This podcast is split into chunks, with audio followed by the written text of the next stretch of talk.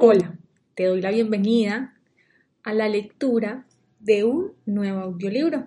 En esta ocasión vamos a estudiar, vamos a aprender, vamos a escuchar las enseñanzas de un poderoso libro que se llama Tus zonas erróneas. Este libro fue escrito por el doctor Wayne W. Dyer y es una de las obras más leídas y respetadas de toda la literatura de autoayuda. En este libro, el Dr. Wayne te explica qué zonas de tu mente, creencias, pensamientos o emociones contienen errores de percepción que te limitan a la hora de tener una vida plena y te impiden sentirte realizado, feliz y con paz interior. Confío que este libro te ayudará a eliminar cualquier gusano o anteojera que pudiera impedirte el goce de nuevas y hermosas experiencias y también a descubrir y escoger tus nuevos rumbos. Capítulo 1. Haciéndote cargo de ti mismo. La esencia de la grandeza radica en la capacidad de optar por la propia realización personal en circunstancias en que otras personas optan por la locura. Mira por encima de tu hombro. Te darás cuenta de que tienes a tu lado un compañero que te acompaña constantemente. A falta de un nombre mejor, llámalo tu propia muerte. Puedes tener miedo a este visitante o usarlo en tu propio beneficio. Depende de ti la elección. Siendo la muerte una propuesta tan eterna y la vida tan increíblemente breve, pregúntate a ti mismo, ¿Debo evitar hacer las cosas que realmente quiero hacer? ¿Viviré mi vida como los demás quieren que la viva? Lo más probable es que tus respuestas se puedan resumir en pocas palabras. Vive, sé tú mismo, goza y ama. Puedes temer tu propia muerte de forma negativa o usarla para ayudarte a vivir de modo positivo. La próxima vez que tengas que decidir acerca de tu propia vida, que tengas que hacer una elección personal, hazte una pregunta muy importante. ¿Cuánto tiempo voy a estar muerto? Ante esta perspectiva eterna, puedes decidir ahora lo que prefieres, lo que eliges, y dejar a los que siempre estarán vivos las preocupaciones, los temores, la cuestión de si te lo puedes permitir y la culpabilidad. Si no empiezas a actuar de esta manera, ya puedes formularte la posibilidad concreta de vivir toda tu vida tal como los demás piensan que debería ser. Ciertamente, si tu estancia en la Tierra es tan corta, debería ser por lo menos agradable. En pocas palabras, se trata de tu vida. Haz con ella lo que tú quieres. El hacerte cargo de ti mismo significa dejar a un lado ciertos mitos muy generalizados. A la cabeza de la lista está la noción de que la inteligencia se mide por la capacidad de resolver problemas complejos, de escribir, leer y computar a ciertos niveles, y de resolver rápidamente ecuaciones abstractas.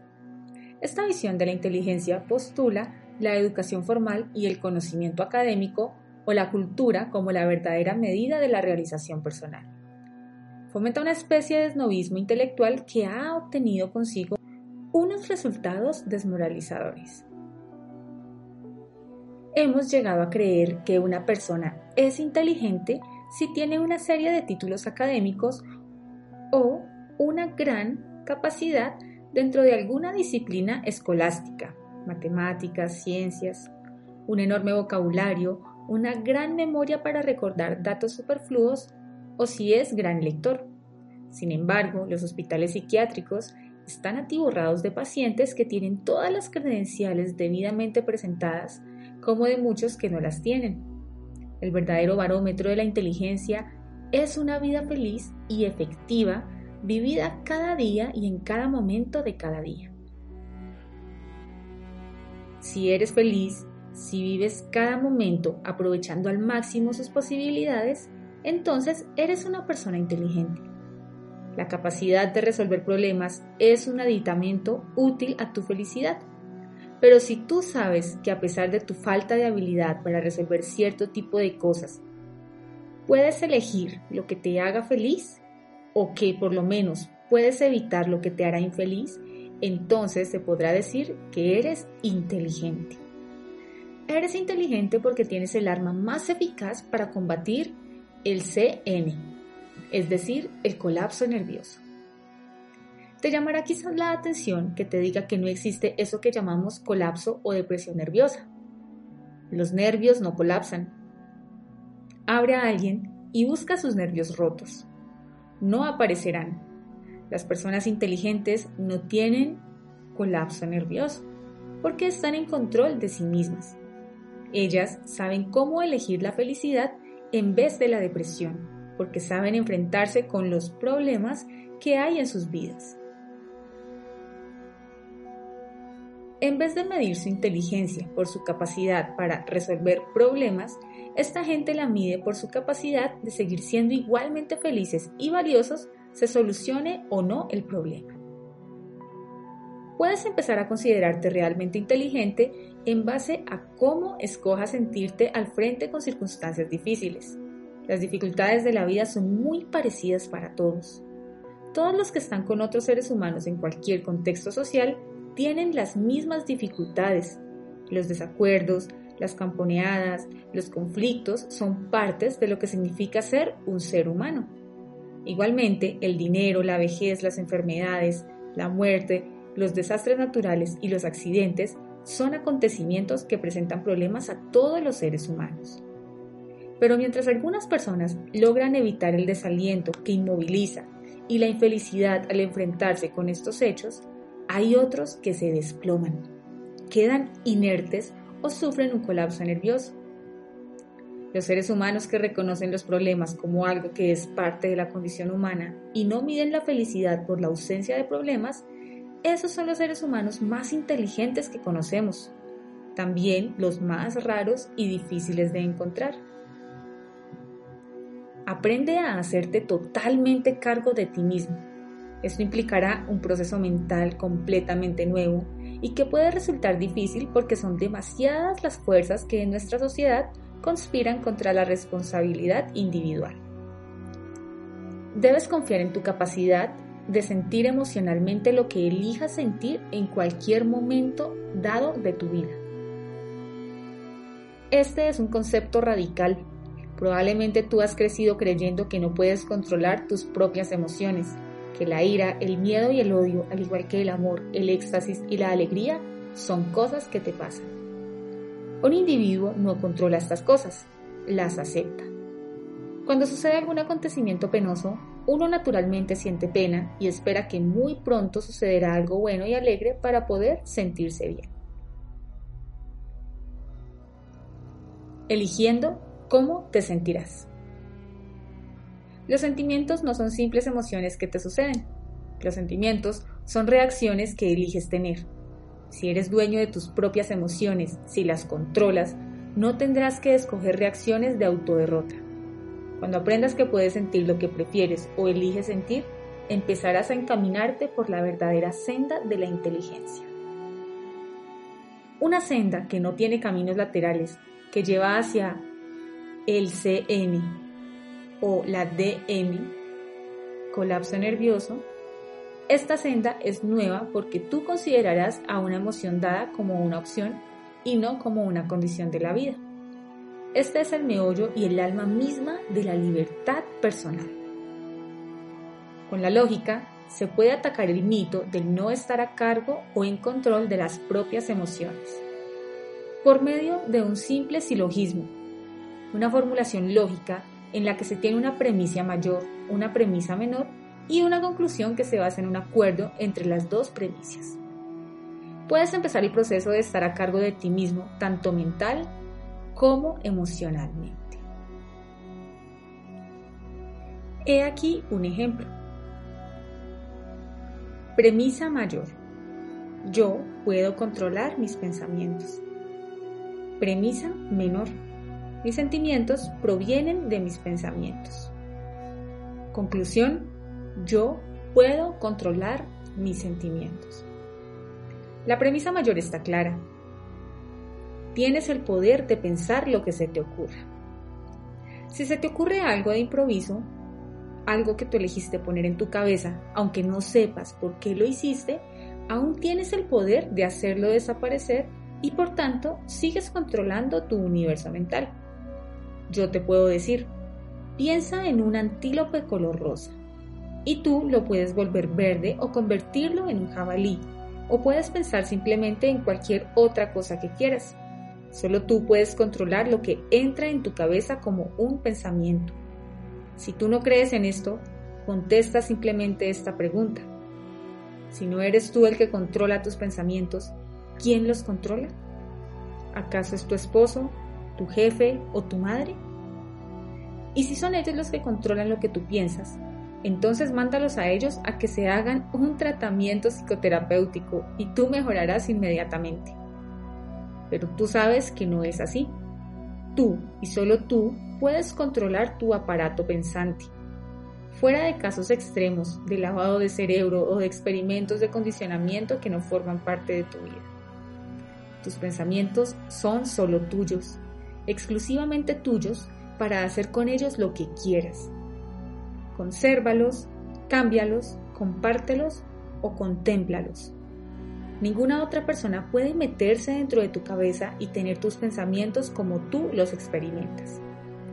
Eres tú quien controla realmente tus pensamientos y tu cerebro es tuyo propio y puedes usarlo como quieras y determines. Tu premisa menor no es discutible si examinas las pruebas históricas y empleas tu sentido común. No puedes tener un sentimiento, emoción, sin antes haber experimentado un pensamiento. Sin el cerebro, desaparece tu capacidad de sentir. Un sentimiento es una reacción física a un pensamiento. Si lloras o te sonrojas, te late más fuerte el corazón o te sucede cualquiera de las posibles reacciones emocionales de la interminable lista de posibilidades. Quiere decir que primero has recibido una señal desde el centro del pensamiento. Cuando el centro del pensamiento de tu mente está dañado o has sufrido un cortocircuito, no sientes emociones, no puedes sentirlas. Con cierto tipo de lesiones en el cerebro no se siente ni el dolor físico, Literalmente, tu mano puede quedar completamente achicharrada y frita al fuego y tú no sentir ninguna sensación de dolor. Tú sabes que no puedes neutralizar tu centro del pensamiento y al mismo tiempo experimentar cualquier sensación en tu cuerpo. No es posible. Así, tu premisa menor se apoya en verdad. Todas tus sensaciones te llegan precedidas por un pensamiento. La conclusión del silogismo es también ineludible. Si tú controlas tus pensamientos y tus sensaciones y sentimientos provienen de tus pensamientos, entonces eres capaz de controlar tus propios sentimientos y sensaciones. Y puedes controlar tus sentimientos elaborando los pensamientos que los presidieron. Para simplificar, podemos decir que tú crees que son las cosas o la gente las que te hacen feliz, pero esto no es correcto. Eres tú el responsable de tu desgracia porque son tus pensamientos respecto a las cosas y a la gente que hay en tu vida lo que te hace feliz o infeliz. Para llegar a ser una persona libre y sana, tienes que aprender a pensar de forma diferente. Cuando hayas logrado modificar tus pensamientos, entonces empezarán a surgir tus nuevos sentimientos y habrás dado el primer paso en el camino hacia tu libertad personal. Consideremos el silogismo de una manera más personal tomando el caso de Carl, un joven ejecutivo que se pasa la mayor parte del tiempo preocupado y sufriendo porque su jefe piensa que es tonto. Cal es muy infeliz porque su jefe tiene una opinión muy pobre de él pero si Cal no supiera que su jefe piensa que él es tonto, ¿sería igualmente infeliz? Por supuesto que no. ¿Cómo podría sentirse desgraciado por algo que ignora? O sea, que lo que cree o deja de creer su jefe no es lo que lo hace infeliz. Lo que Cal cree es lo que lo hace infeliz. Más aún, Cal es responsable de su propia infelicidad al convencerse a sí mismo de que lo que la otra persona piensa es más importante que lo que él mismo piensa. Esta misma lógica es aplicable a todos los acontecimientos, cosas y puntos de vista de las personas. La muerte de alguien no es lo que te apena. Hasta enterarte no puedes haberte apenado, así que no es la muerte la causa de tu pena, sino lo que tú te dices respecto a ese hecho. Los huracanes no son deprimentes por sí mismos, la depresión es algo exclusivamente humano. Si te sientes deprimido a causa de un huracán, es que te estás diciendo a ti mismo cosas que te deprimen respecto al huracán. Esto no quiere decir que te debas engañar diciéndote cosas que te hagan disfrutar del huracán, sino que más bien te preguntes a ti mismo, ¿por qué voy a escoger la depresión? ¿Acaso deprimirme me ayudará a enfrentarme con el hecho del huracán de una manera más eficiente? Has crecido y te has desarrollado en un ambiente cultural que te ha enseñado que no eres responsable de tus sentimientos y sensaciones, aunque la verdad silogística te demuestre que siempre lo fuiste. Has aprendido una cantidad de dichos para defenderte del hecho de que tú eres el que controla tus pensamientos. He aquí una pequeña lista de frases hechas que has usado una y otra vez. Examina los mensajes que envían estas frases. Me ofendes. Me haces sentir mal. No puedo evitar sentir lo que siento. Simplemente estoy enfadado, no me pidas que te explique por qué. Esa persona me enferma. Tengo miedo a las alturas. Me avergüenzas. Me acelero cuando ella está cerca de mí. Me haces hacer el tonto en público. Esta lista podría seguir interminablemente. Cada frase contiene dentro de sí misma un mensaje que anuncia que no eres responsable de lo que sientes. Ahora vuelvo a describir la lista correctamente, o sea, de manera que refleje que eres tú quien controla lo que sientes y que tus sentimientos y sensaciones provienen de los pensamientos que tienes respecto a cualquier cosa. Me ofendí por las cosas que me dije a mí mismo respecto a cómo reaccionaste tú ante mí. Me hice sentirme mal. Puedo evitar sentir lo que siento, pero he escogido estar enfadado.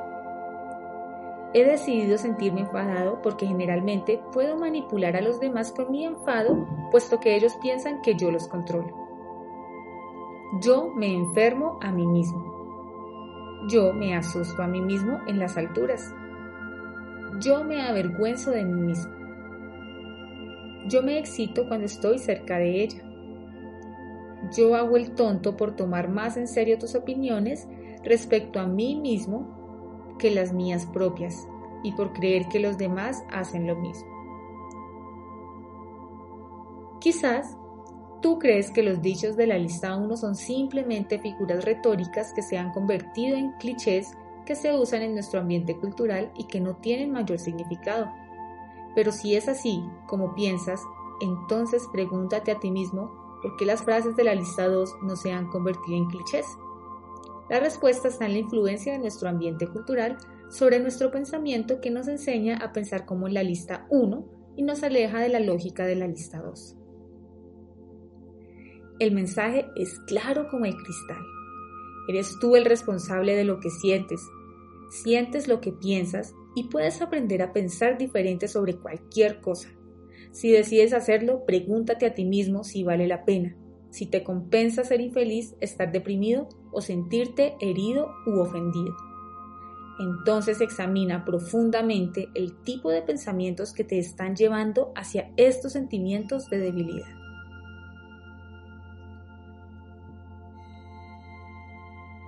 Igual que tienes libertad para escoger la felicidad en vez de la infelicidad, eres también libre de elegir entre un comportamiento autorrealizante en vez de un comportamiento autoderrotante. Si en este tiempo conduces un coche, lo más probable es que te encuentres frecuentemente en atascos de tráfico. ¿Qué haces? Te enfadas o insultas a los otros conductores, riñes con tus pasajeros y te desahogas con cualquier cosa o con cualquier persona que se te ponga por delante? Justificas tu comportamiento diciendo que el tráfico te pone mal y que simplemente no te puedes dominar en estos casos? ¿Qué pasaría si decides pensar en otra cosa? ¿Qué pasaría si decides usar tu cabeza de una manera constructiva? Quizá te tome algún tiempo el poder hacerlo, pero puedes aprender a hablarte a ti mismo de una manera diferente, acostumbrarte a un comportamiento diferente que podría incluir el silbar o cantar o grabar cartas verbales en una cinta e incluso tomarte el tiempo postergando tus enfados por espacio de 30 segundos. No aprenderás a que te gusten las aglomeraciones, pero sí, aunque muy lentamente al principio, a pensar de una manera nueva. Habrás aprendido a no sentirte incómodo. Habrás elegido sustituir paso a paso, lentamente pero avanzando siempre, las viejas emociones autofrustrantes por nuevas emociones sanas y constructivas. De ti y de las elecciones que hagas depende que la experiencia de tu vida sea estimulante y agradable. No dejes que la situación te perturbe. Haz que tu cabeza trabaje a favor tuyo y poco a poco adquirirás la costumbre de no molestarte cuando las cosas vayan mal.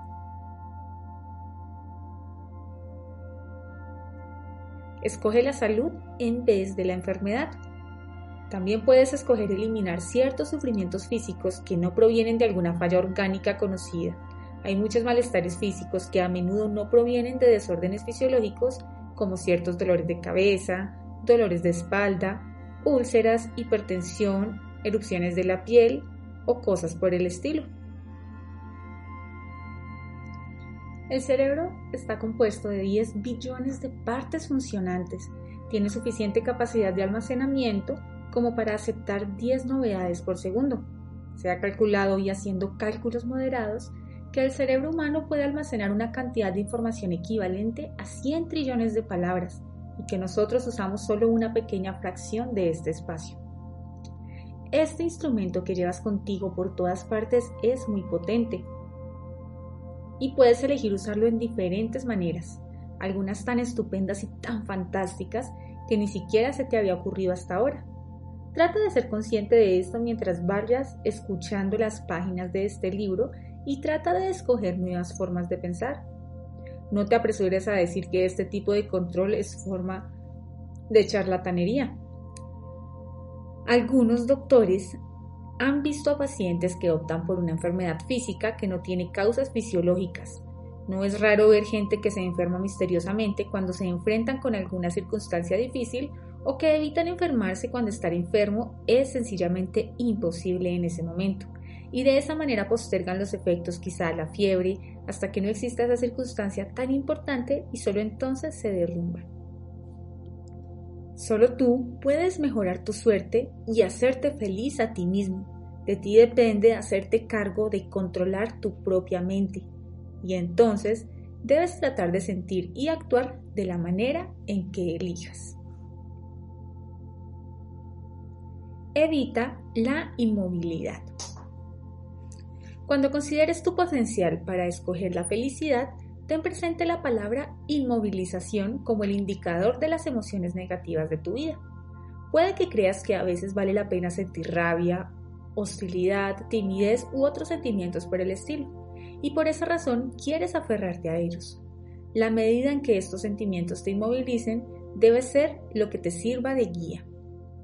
La inmovilización puede oscilar entre la inacción total y las pequeñas indecisiones o vacilaciones. ¿Acaso tus enfados evitan que hagas o digas cosas que quieres hacer o decir? Si es así, ¿por qué te inmovilizan? ¿Tu timidez te impide conocer gente que quieres conocer? Si es así, quiere decir que tu timidez te inmoviliza e imposibilita que tengas experiencias que son tuyas por derecho. ¿Acaso tus celos y tu odio contribuyen a provocarte una úlcera de estómago o aumentarte la presión arterial? Evitan que hagas tu trabajo eficaz en tu empleo, no puedes dormir o hacer el amor por alguna sensación negativa del momento presente. Todos estos son signos de inmovilización, un estado que, en grado mayor o menor, imposibilita que funciones al nivel que quisieras funcionar. Si ciertos sentimientos te conducen a ese estado, no vale la pena que sigas buscando más razones para deshacerte de ellos. He aquí una pequeña lista de algunas ocasiones en las que puede que te encuentres inmovilizado. Oscilan entre menores y mayores estados de inmovilidad. Estás inmovilizado cuando no puedes dirigirte cariñosamente a tu cónyuge o a tus niños aunque lo quisieras hacer. No puedes trabajar en un proyecto que te interesa. Te pasas el día sentado en la casa pensando en tus problemas. No haces el amor y te gustaría hacerlo. No juegas al tenis o al golf o no tomas parte en otras actividades agradables por una sensación desagradable que arrastras contigo. No te atreves a presentarte a una persona que te atrae. Evitas hablar con alguien aunque te das cuenta de que un sencillo gesto amistoso mejoraría tu relación. No puedes dormir porque algo te preocupa. No puedes pensar con claridad porque estás enfadado. Le dices algo pesado e injusto a alguien que quieres. Te tiemblan las facciones o estás tan nerviosa que no funcionas como quisieras. La inmovilización abarca un amplio territorio. Casi todas las emociones negativas provocan un estado de autoinmovilidad y esto ya es un motivo más que suficiente para eliminarlas de tu vida. Quizá pienses en una circunstancia en la que las emociones negativas dan un beneficio como puede ser dirigirte a un niño con voz enfadada para hacer hincapié en el hecho de que no quieres que juegue en la calle. Si el tono de enfado es una simple estrategia para conseguir el resultado deseado y esta funciona, entonces muy bien. Quiere decir que has adoptado una estrategia sana y positiva. Sin embargo, si gritas a los demás no porque quieres lograr algo o hacer hincapié en algo, sino porque estás perturbado internamente, entonces quiere decir que te has inmovilizado a ti mismo. Quiere decir que ha llegado el momento de empezar a escoger nuevas actitudes que te ayuden a lograr tu objetivo de que el niño no juegue en la calle sin por ello experimentar sensaciones que te sean dolorosas y perjudiciales. Una de las maneras de combatir la inmovilización, por pequeña que sea, estar aprendiendo a vivir en el momento presente. Vivir el momento presente, ponerte en contacto con tu ahora, constituye el meollo de una vida positiva. Si lo piensas, te darás cuenta de que en realidad no existe otro momento que puedas vivir. El ahora es todo lo que hay. Y el futuro es simplemente otro momento presente para ser vivido cuando llegue. Una cosa es segura, que no puedes vivirlo hasta que aparezca realmente. El problema reside en el hecho de que las personas vivimos en una cultura que quita importancia al presente, a la hora. Ahorre para el futuro, piense en las consecuencias, no sea hedonista, piense en el mañana, prepárese para su jubilación. Evitar el momento presente es casi una enfermedad de nuestra cultura y continuamente se nos condiciona a sacrificar el presente por el futuro. Si llevamos esta actitud a sus conclusiones lógicas, nos daremos cuenta de que se trata no solo de evitar el goce ahora, sino de evadirse para siempre de la felicidad. Cuando llega el futuro, este se convierte en presente y debemos usarlo para preparar el futuro. La felicidad se convierte en algo que sucede mañana, o sea, algo efusivo, algo falaz. La enfermedad de evitar el momento presente adquiere muchas formas. Puedes disfrutar maravillosamente del momento presente, este tiempo huidizo que siempre está contigo. Si te entregas completamente a él, si te pierdes en él, absorbe todo lo que te brinda el momento presente y desconéctate del pasado que ya no existe y del futuro que llegará a su tiempo. Aférrate al momento presente como si fuera lo único que tienes y piensa que recordar, desear, esperar, lamentar y arrepentirse son las tácticas más usuales y más peligrosas para evadir el presente. A fin de lograr plenamente este tipo de realización, tendrás que repetirte hasta el cansancio que tu mente te pertenece y que eres capaz de controlar tus propios pensamientos. El resto de este libro estará dedicado a tratar de ayudarte a conseguir tus propios fines, haciendo precisamente que empieces por enunciar repetidamente estos temas. Tú puedes escoger lo que más te convenga y tus momentos presentes son tuyos para que tú los disfrutes si realmente decides estar a cargo de ti mismo.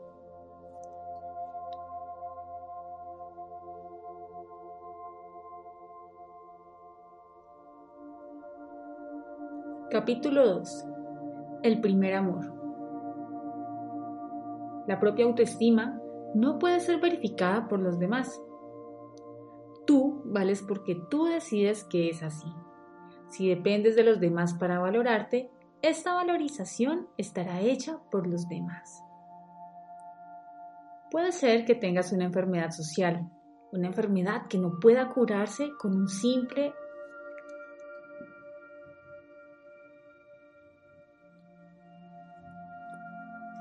Capítulo 2. El primer amor. La propia estima no puede ser verificada por los demás. Tú vales porque tú decides que es así. Si dependes de los demás para valorarte, esta valorización estará hecha por los demás. Puede ser que tengas una enfermedad social, una enfermedad que no se pueda curar con una simple inyección. Es muy probable que te haya infestado el virus del desprecio a ti mismo y el único remedio conocido para esto es una buena dosis masiva de amor propio o amor a ti mismo. Pero quizá, como mucha gente en nuestra sociedad, tú has crecido con la idea de que está mal amarse a sí mismo. Piensa en los demás, nos dice la sociedad. Ama a tu prójimo, nos predica la iglesia. Lo que nadie parece recordar es lo de amarte a ti mismo. Y sin embargo, es eso precisamente lo que vas a tener que aprender para lograr tu felicidad en el momento presente. El amor es una palabra que tiene tantas definiciones como personas hay para definirlo. Prueba esta a ver cómo te va. El amor es la capacidad y la buena disposición para permitir que los seres queridos sean lo que ellos elijan para sí mismos sin insistir en que hagan lo que a ti te satisfaciera o te gustase. Puede que esta sea una definición practicable, pero el hecho es que muy pocas personas son capaces de adoptarla para sí mismos.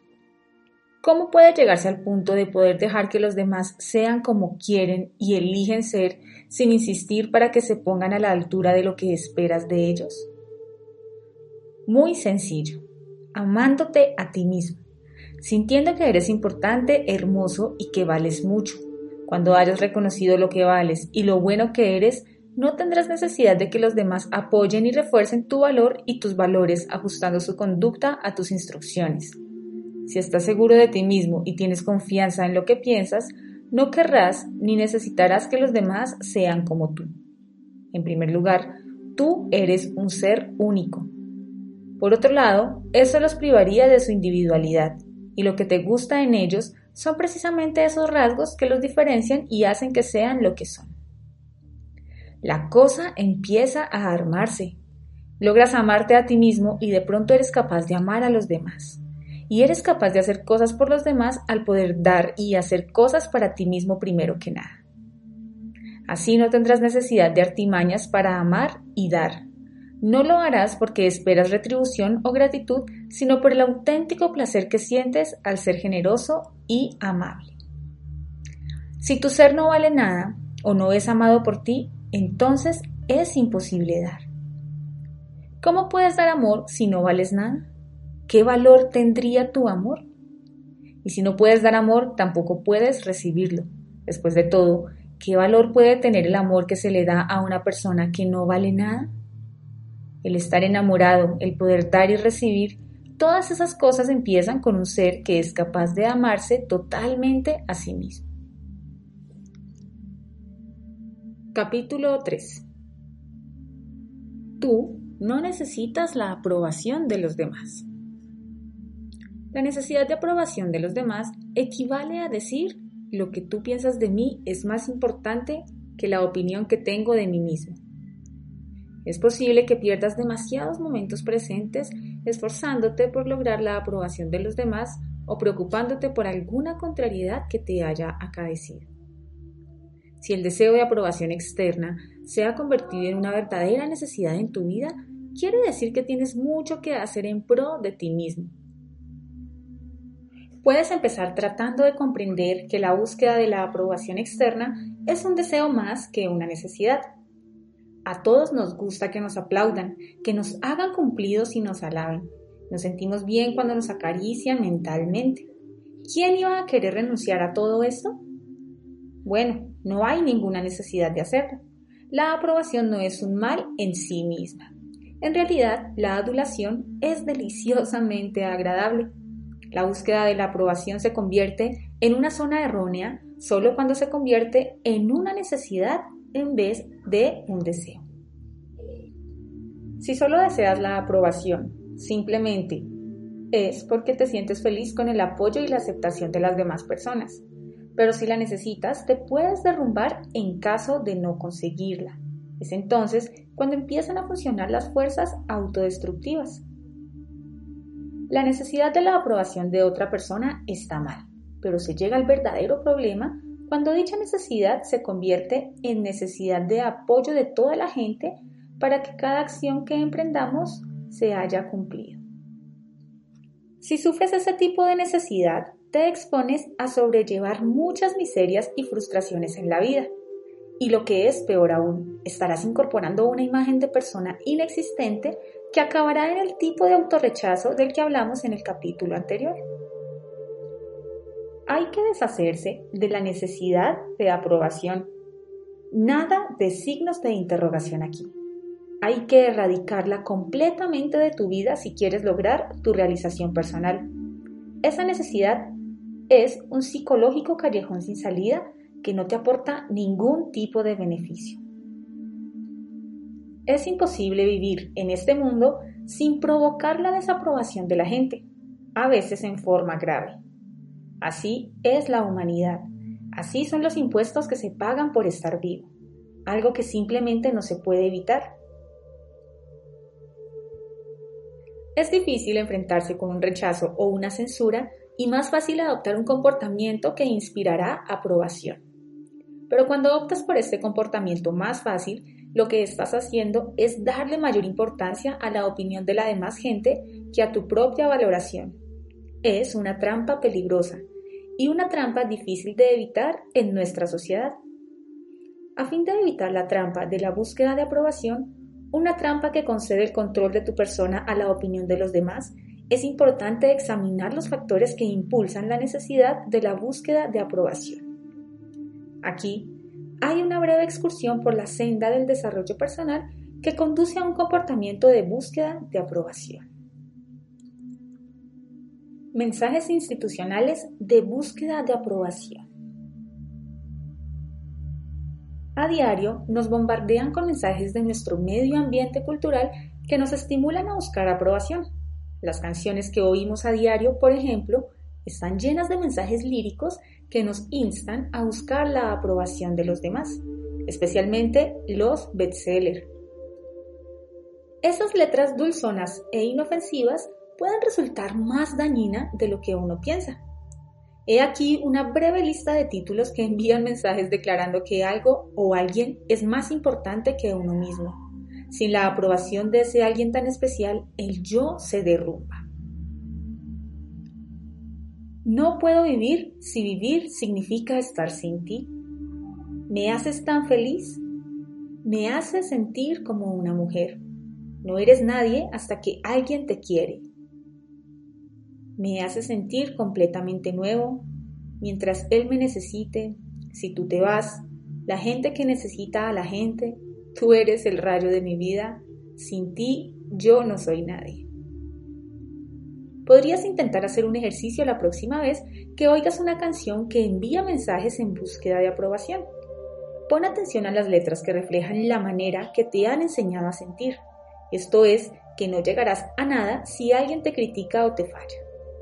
Reescribe la canción para que encaje en un patrón mental de control de uno mismo en vez de la búsqueda de aprobación del otro. Yo elegí amarte Debo haber querido hacerlo entonces, pero ahora he cambiado de opinión. O por ejemplo, yo puedo dejar de amarte, pero no quiero hacerlo. Aunque es seguro que canciones así no se venderían, con este método al menos podrás empezar a cambiar la dirección de los mensajes inconscientes que oyes y que reflejan lo aprendido por la gente de nuestro medio cultural. Hay que traducir el sin ti no soy nadie a sin mí mismo no soy nadie. Pero el tenerte hace que en este momento presente sea muy agradable.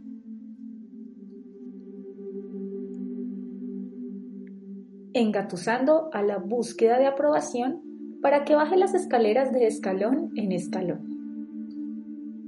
Echa un vistazo a ver cómo funciona el mundo. Para resumir, diremos que jamás puedes complacer a todos.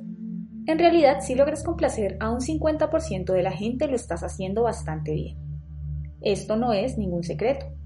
Sabes muy bien que por lo menos la mitad de la gente que compone tu mundo va a estar en desacuerdo con al menos la mitad de las cosas que digas. Y si esto es correcto, para comprobarlo no tienes más que ver cómo en una elección donde uno de los candidatos obtiene un triunfo rotundo, el 40% de la gente ha votado en contra del ganador. Así, siempre tendrás un 50% de posibilidades de incurrir en algún tipo de repulsa o desaprobación cada vez que expresas una opinión. Movido de este conocimiento, puedes empezar a enfocar de otra manera las actitudes críticas de la demás gente. Cuando alguien no esté de acuerdo con algo que tú dices, en vez de sentirte herido, piensa que te has encontrado con una de las personas que están dentro del 50% que no está de acuerdo contigo. Saber que digas lo que digas, o pienses lo que pienses, o hagas lo que hagas, habrá alguien que no esté de acuerdo contigo. Esa es la mejor manera de salirse del túnel de la desesperación. Cuando seas consciente de la posibilidad de crítica y la esperes, no te sentirás inclinado a ofenderte por ello, y simultáneamente dejarás de considerar que el rechazo de un pensamiento o un sentimiento tuyo implica el rechazo a tu persona. No puedes evitar la desaprobación de la gente por más que quieras. Por cada opinión que puedas tener, habrá siempre alguien que tenga exactamente la opinión opuesta a la tuya. Abraham Lincoln habló de esto en una conversación en la que participó en la Casa Blanca y sobre la que nos cuenta Francis B. Carpenter. Si yo fuera a leer, incluso a contestar, todos los ataques que me dirigen, habría que cerrar esta tienda para ocuparnos únicamente de ese negocio. Yo actúo lo mejor que puedo y mejor que me parece. Y pienso seguir haciéndolo hasta el final. Si al final el resultado es bueno, lo que se diga en contra de mí no tendrá ninguna importancia. Pero si al final el resultado es malo, y aunque diez ángeles juraran que yo tenía razón, no habría ninguna diferencia, igual estaría mal.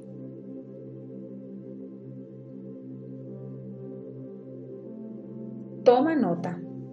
Toma nota de cuánta frase afirmativa pronuncias y cuántas en forma de interrogación pronuncias en el día. ¿Acaso haces preguntas, pides permiso y aprobación? En vez de dar tu opinión de frente, por ejemplo, la pregunta ¿qué buen día hace, no? Pone a la otra persona en posición de resolver un problema y a ti en la búsqueda de aprobación.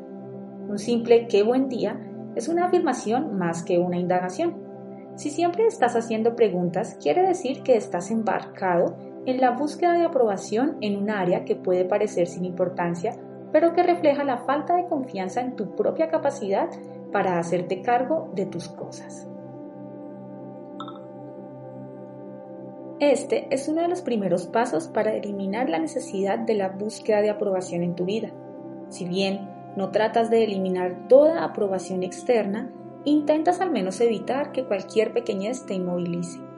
Los aplausos son agradables y la aprobación es una experiencia muy satisfactoria. Y es muy agradable sentirte aprobado. Lo que buscas es la inmunidad ante el dolor cuando no logras los aplausos que buscas.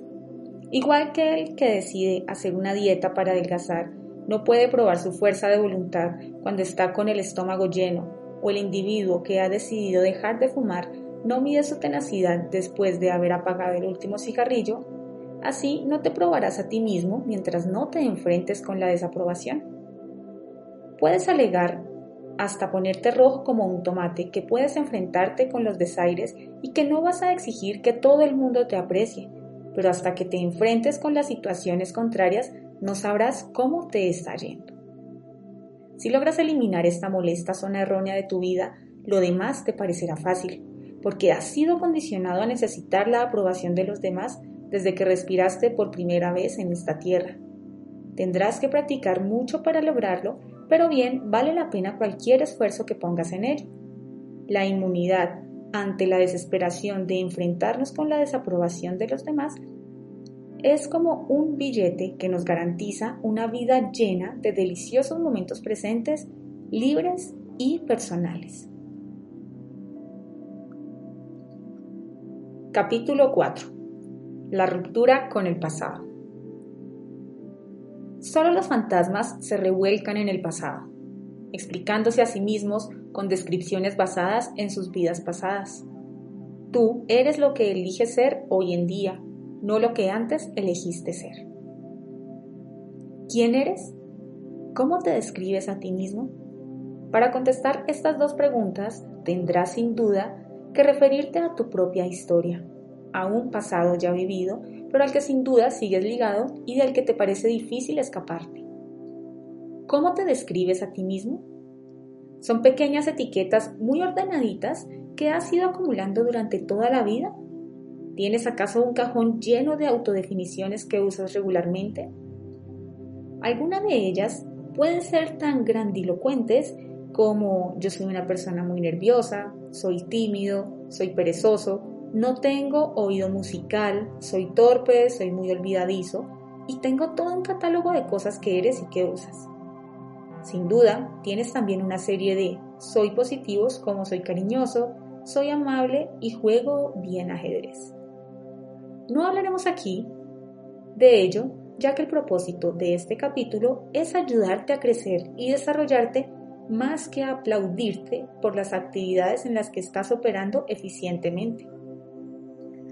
Las autodefiniciones no son inadecuadas por naturaleza, pero pueden ser usadas de forma perjudicial. El hecho mismo de etiquetar puede ser un impedimento para el desarrollo de la personalidad. Es fácil usar la etiqueta como excusa para seguir igual. Es muy probable que al identificarte con tus etiquetas clasificadoras te estés negando a ti mismo en vez de aprovechar tu propio potencial de crecimiento. Todas las autoclasificaciones proceden del pasado histórico del individuo, pero el pasado, como dijo Carl Sandburg en Prayer, es un cubo lleno de cenizas. Trata de averiguar hasta qué punto estás encadenado a tu pasado. Todos los yo soy autodestructivos provienen de estas cuatro frases neuróticas. Así soy yo, yo siempre he sido así, no puedo evitarlo y es mi carácter. Ahí están todas en un paquetito, las trabas que te impiden crecer, cambiar y hacer de tu vida desde este momento en adelante, que es la única vida que tienes, nueva, estimulante y llena de momentos presentes plenos y felices.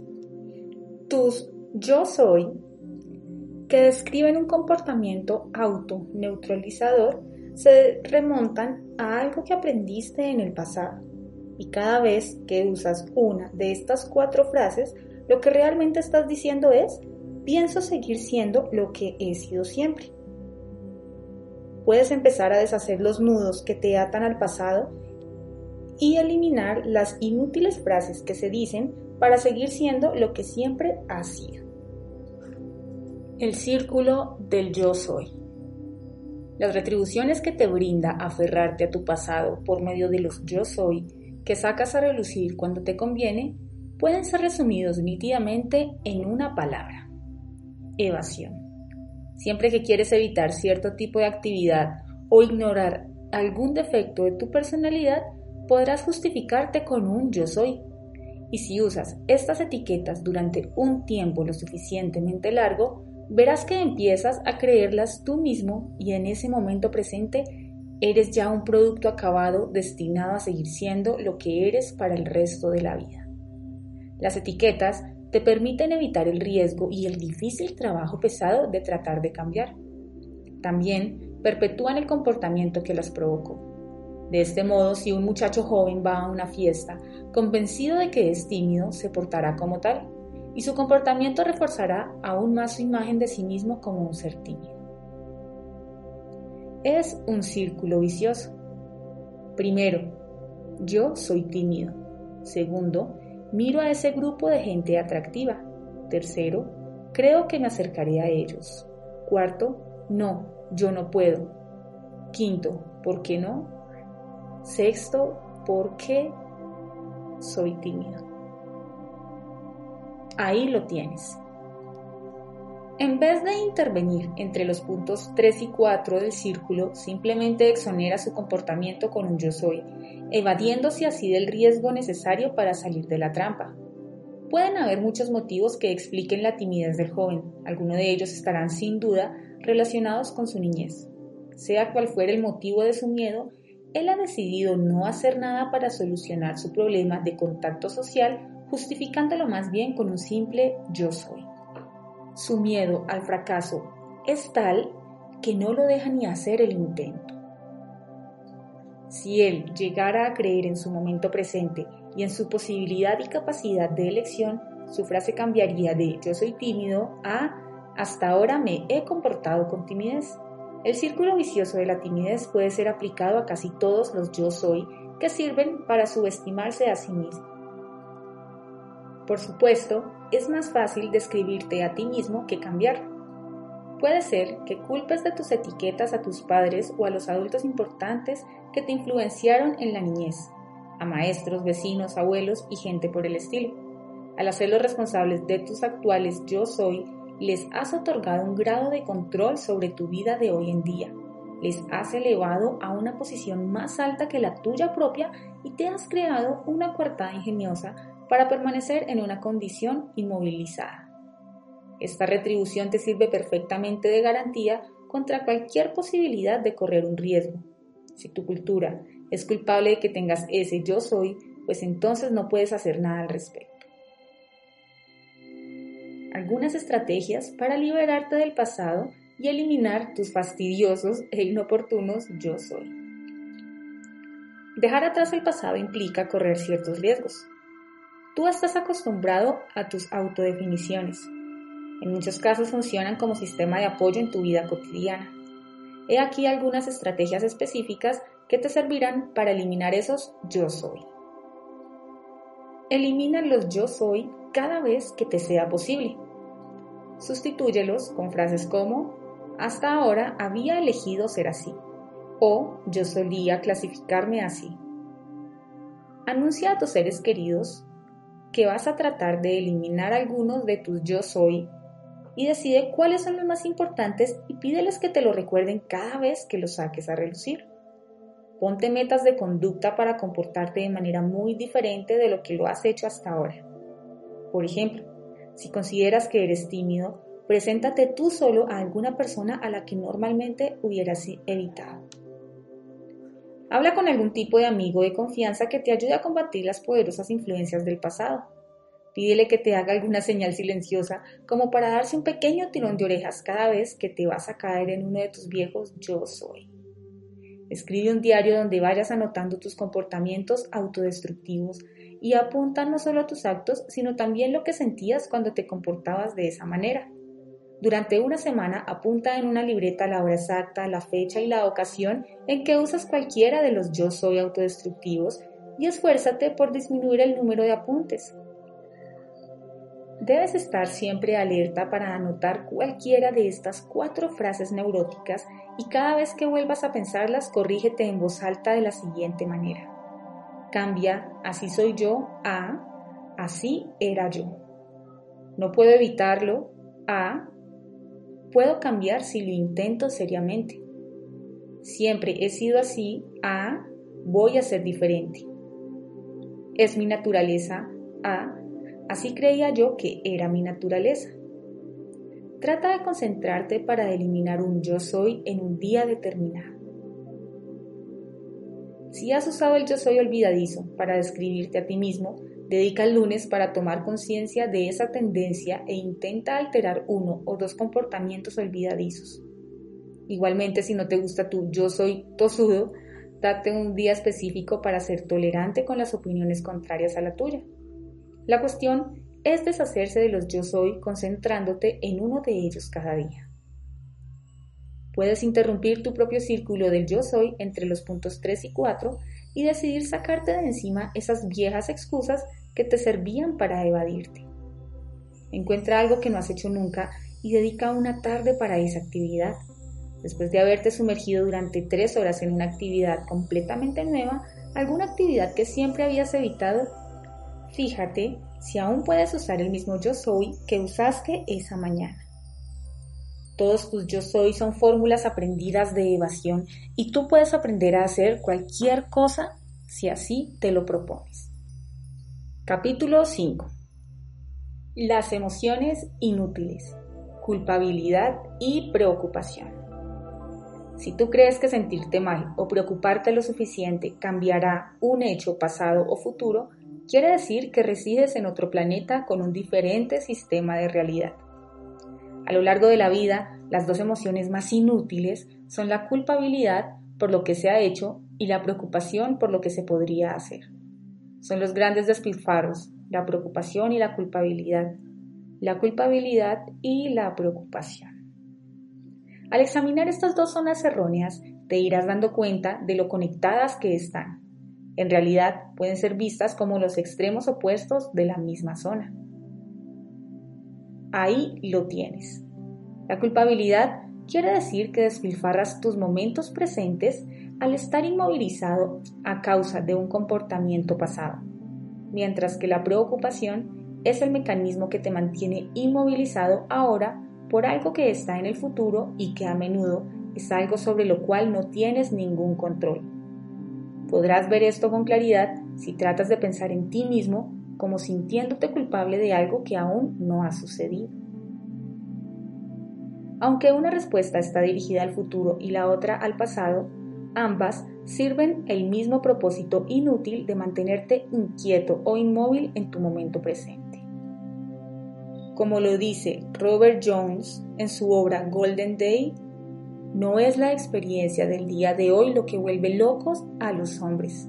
Es el remordimiento por algo que sucedió ayer y el miedo a lo que nos pueda traer el mañana. Es fácil ver ejemplos de culpabilidad y preocupación en todas partes, prácticamente en todas las personas que nos encontramos en nuestro paso. El mundo está poblado por personas que se sienten pésimamente por algo que deberían haber hecho o no, o asustados y consternados por cosas que pueden llegar a pasar.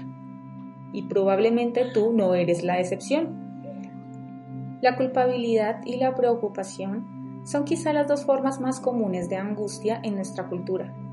Con la culpa te fijas en sucesos pasados, te sientes abatido o molesto por algo que dijiste o hiciste y gastas tus momentos presentes afligido por comportamientos pasados. Con la preocupación gastas el valioso presente obsesionándote por algún suceso futuro. Ya mires atrás o adelante, el resultado es el mismo. Estás malgastando el momento presente. La culpabilidad es de todas las zonas erróneas de comportamiento la más inútil. Es de lejos la que despilfarra mayor cantidad de energía emocional. ¿Por qué? Porque, por definición, te estás sintiendo inmovilizado en el presente por algo que ya pasó. Y no existe culpabilidad, por grande que sea, que pueda cambiar la historia. La diferencia entre la culpabilidad y la posibilidad de aprender las lecciones del pasado. La culpabilidad no es solo una preocupación por el pasado, es la inmovilización del momento presente en aras de un suceso del pasado. Y el grado de inmovilización puede abarcar desde una pequeña incomodidad hasta una severa depresión. Si simplemente estás aprendiendo lecciones de tu pasado y prometiéndote evitar la repetición de algún comportamiento específico, eso no se llama culpa. Experimentas culpa solo cuando este sentimiento te impide actuar ahora porque antes te comportaste de una cierta manera. Aprender de tus equivocaciones es una parte sana y necesaria de tu crecimiento y desarrollo. La culpabilidad es malsana porque gastas inútilmente tu energía en el presente sintiéndote molesto y deprimido a causa de un acontecimiento ya histórico. Y eso es tan inútil como malsano. No hay culpabilidad, por grande que sea, que pueda resolver un solo problema. La culpabilidad relacionada al cónyuge o a amante. La culpabilidad por el si tú me quisieras es una de las maneras más eficaces de manipular a un amante. Esta táctica es particularmente útil cuando uno quiere castigar a su pareja por algo que ha hecho. Es como si el amor dependiera de un tipo de comportamiento determinado. Cada vez que alguien no está a la altura de lo que se espera de él, se puede usar la culpa para hacerlo volver al redil. Tiene que sentirse culpable de no amar al otro. Los resentimientos, los silencios pronunciados y las miradas doloridas son métodos muy útiles para provocar la culpa en los demás. Yo no te voy a hablar, así aprenderás. O ni te me acerques. ¿Cómo pretendes que te quiera después de lo que has hecho? Esta es una táctica muy usada en los casos en que uno de los amantes empieza a descarriarse. A menudo, Años después de ocurrido un incidente, uno de los cónyuges se lo recuerda al otro para ayudarlo a escoger la culpa del momento presente. No te olvides de lo que hiciste en el 2001 o ¿cómo puedo obtener confianza en ti cuando me fallaste entonces? De esta manera, uno de los miembros de la pareja puede manipular en el presente al otro refiriéndose en el pasado. Si uno de ellos ha logrado finalmente olvidarlo, el otro puede recordárselo periódicamente y así mantener al día sus sentimientos de culpa por comportamientos pasados. La culpa es muy útil para conseguir que el cónyuge en el amor se adapte a las demandas y normas del otro. Si tuvieras algo de sentido de responsabilidad, me hubieras llamado. O, esta es la tercera vez que he tenido que vaciar la basura. Me imagino que simplemente te niegas a hacer tu parte. La meta, el fin de todo esto, es lograr que uno haga lo que el otro quiere. Y el método, la culpabilidad. También se presenta la culpabilidad inspirada por los niños. El juego de la culpabilidad filial puede ser invertido. La culpa es una calle de dos vías y los niños son tan capaces de usarlas para manipular a sus padres como ellos a sus hijos. Los niños, por supuesto, aprenden a usar este comportamiento destinado a producir sentimientos de culpabilidad en sus padres al observar cómo los adultos en su mundo lo usan para conseguir las cosas que ellos quieren. La culpa no es una manera natural de comportarse, es una reacción emocional aprendida que solo puede ser usada si la víctima le muestra al explotador que es vulnerable a ella. Los niños saben cuándo manipular a un adulto, si constantemente te recuerdan las cosas que hiciste o no hiciste por ellos con el fin de lograr lo que quieren, quiere decir que han aprendido el truco de la culpa.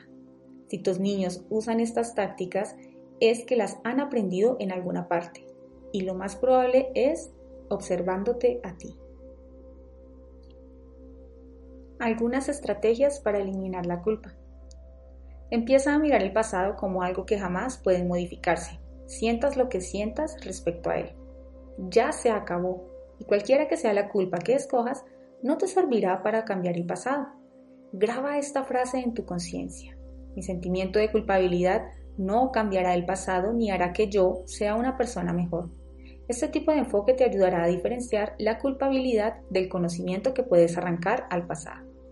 Pregúntate a ti mismo lo que estás evitando en el presente por culpa del pasado y al trabajar en este sentimiento eliminarás la necesidad de la culpa. Empieza a aceptar en ti mismo cosas que tú has escogido pero que le pueden disgustar a cierta gente. Así, si tus padres, jefe, vecinos o incluso cónyuge toman una posición contraria a la tuya, en algo puedes pensar que es muy natural. Acuérdate lo que dijimos anteriormente respecto a la búsqueda de la aprobación. Es necesario que te apruebes a ti mismo, la aprobación de los demás es agradable, pero no viene al caso. Cuando logres no necesitar aprobación, desaparecerá la culpa que puedes emitir por el comportamiento que no obtiene la aprobación de los demás. Observaciones respecto a la preocupación. No hay nada de qué preocuparse, absolutamente nada. Puedes pasarte el resto de tu vida empezando ahora mismo preocupado por el futuro y por mucho que te preocupes no cambiarás nada. Recuerda que la preocupación ha sido definida como el sentimiento que te inmoviliza en el presente por cosas que pueden llegar a suceder en el futuro. Debes tener cuidado en no confundir la preocupación con el hacer planes para el futuro. Si estás haciendo planes para el futuro y la actividad del momento presente puede contribuir a que ese futuro sea mejor, esto no es preocupación. Solo es preocupación cuando de alguna manera te encuentras inmovilizado en el presente por algún acontecimiento que se puede suceder en el futuro. Así como nuestra sociedad alienta y da alas a la culpa, también fomenta la preocupación. Si quieres a alguien, es el mensaje, debes preocuparte por él. Oirás frases como, por supuesto que estoy preocupado por ella, es natural cuando quieres a alguien, o no puedo dejar de preocuparme porque te quiero. Así pruebas tu amor, preocupándote suficientemente en el momento apropiado. La preocupación es endémica en nuestra cultura. Casi todo el mundo pierde una increíble cantidad de momentos presentes preocupándose por el futuro, y todo ello no sirve para nada. Ni un solo momento de preocupación logrará mejorar las cosas. Peor aún, es muy posible que la preocupación anule tu eficacia en el presente. Más aún, la preocupación no tiene nada que ver con el amor, que debe ser una relación en la que cada persona tiene el derecho de ser lo que elige ser sin condiciones impuestas por la otra persona. Gran parte de tu preocupación se refiere a cosas sobre las que no tienes absolutamente ningún control.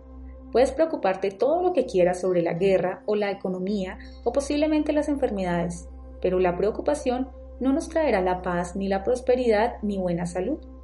Como individuo tienes muy poco control sobre cualquiera de esas cosas.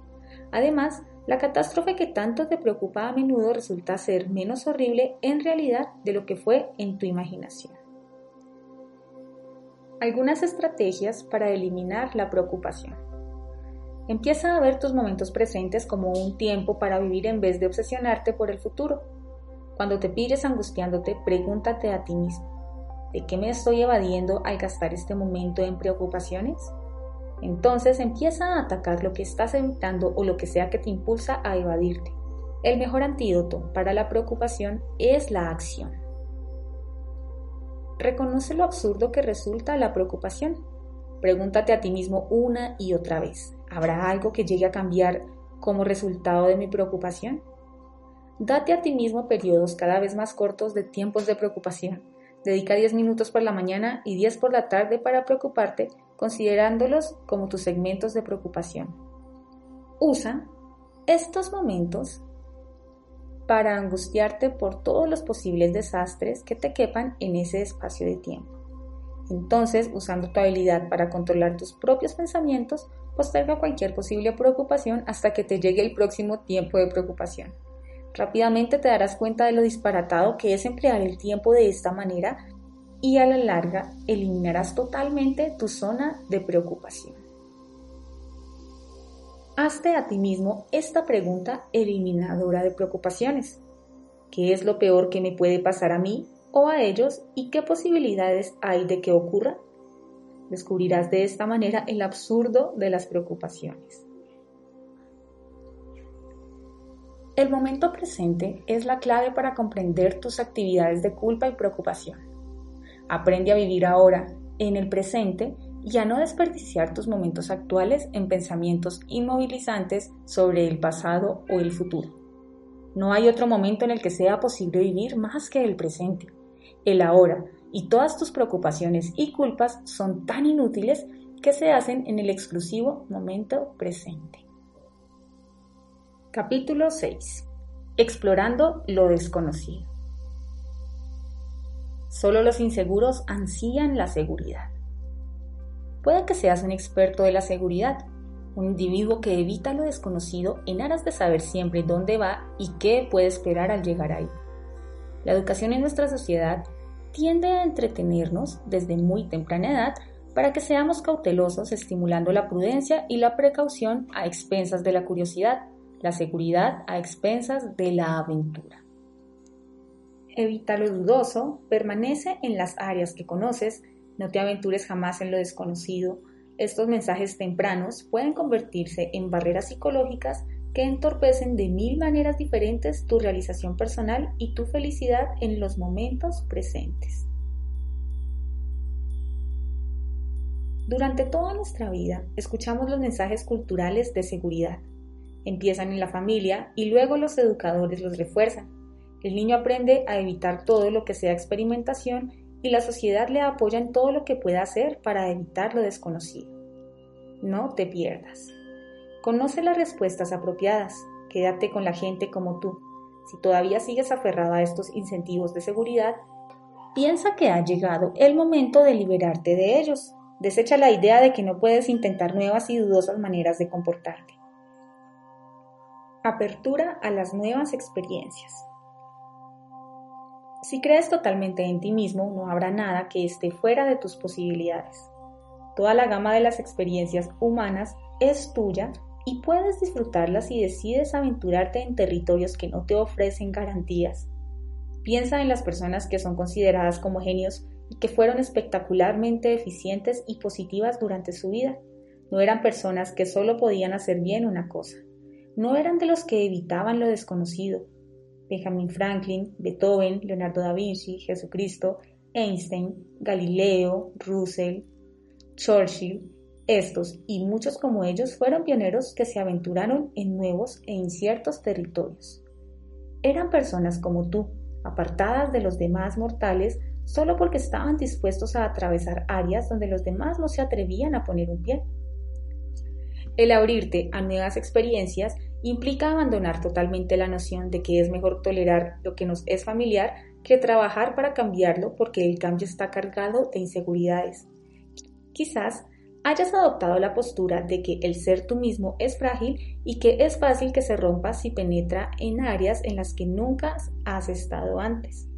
Este es uno de tantos mitos. Tienes la fuerza de un coloso. No te vas a desmoronar o deshacer si te encuentras con algo nuevo.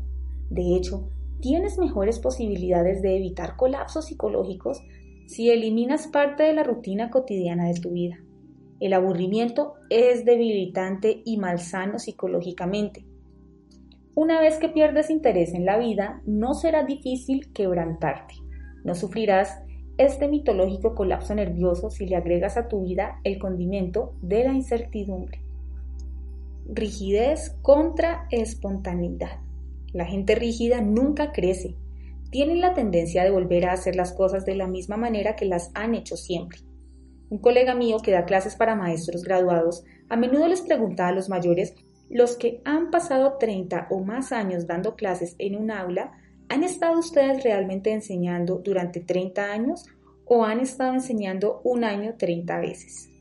Y tú, querido lector, ¿has vivido realmente 10.000 o más días o has vivido un día 10.000 o más veces? Esta es una buena pregunta que te puedes hacer mientras trabajas para conseguir una mayor espontaneidad en tu vida. Para irse, para ser libre, como dice Kavnaugh, puede ser difícil mientras estés convencido de que tienes que lograr cosas en la vida. El miedo al fracaso es poderoso en nuestra sociedad, un miedo que nos fue inculcado en la niñez y que llevamos a menudo por la vida. Puede que te sorprenda oír esto, pero el fracaso no existe. El fracaso es simplemente la opinión que alguien tiene sobre cómo deberían ser ciertas cosas. Cuando te convenzas de que no hay ningún acto que deba hacerse de una manera específica, según el criterio de otras personas, entonces el fracaso será imposible. El miedo a explorar lo desconocido proviene del miedo a fallar. Por eso te quedas en tu zona segura. El no triunfar en algo que trataste de hacer no implica tu fracaso como persona. Se trata simplemente de no haber logrado el éxito en esa tarea específica y en ese momento presente. Algunas estrategias para enfrentarse con lo misterioso y lo desconocido y para lograr comprenderlos. Hacer esfuerzos selectivos por probar cosas nuevas, aunque sientas la tentación de quedarte en lo conocido, puede ayudarte. Por ejemplo, en un restaurante pide un plato nuevo, ¿Por qué? Porque puede ser diferente y podría gustarte. Invita a tu casa a alguien que represente puntos de vista diversos y divergentes. Frecuenta lo desconocido en vez de seguir con tu grupito típico de relaciones con los que puedes predecir todo lo que puede suceder. Deja de sentirte obligado a tener un motivo o razón para todo lo que haces. Cuando alguien te pregunte el porqué de algo, recuerda que no tienes por qué tener una respuesta razonable que lo satisfaga.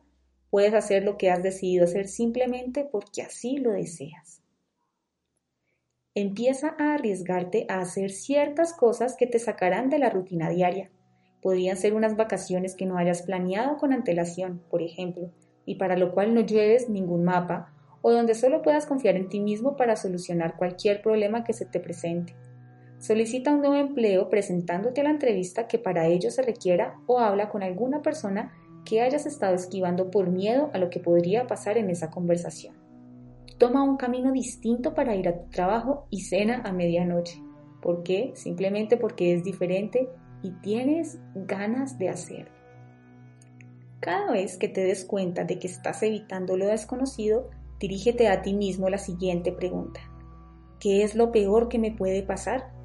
Verás probablemente que el miedo a lo desconocido es completamente desproporcionado con la realidad de las consecuencias. Recuerda que el miedo al fracaso es a menudo el miedo al ridículo o a la desaprobación de los demás o de alguien en particular. Si dejas que ellos tengan sus propias opiniones que nada tienen que ver contigo, podrás empezar a valorar tu comportamiento en tus propios términos en vez de apoyarte en los demás. Empezarás a considerar que tus capacidades no son ni mejores ni peores, sino simplemente diferentes a las de los demás. No dejes que tus convicciones te paralicen.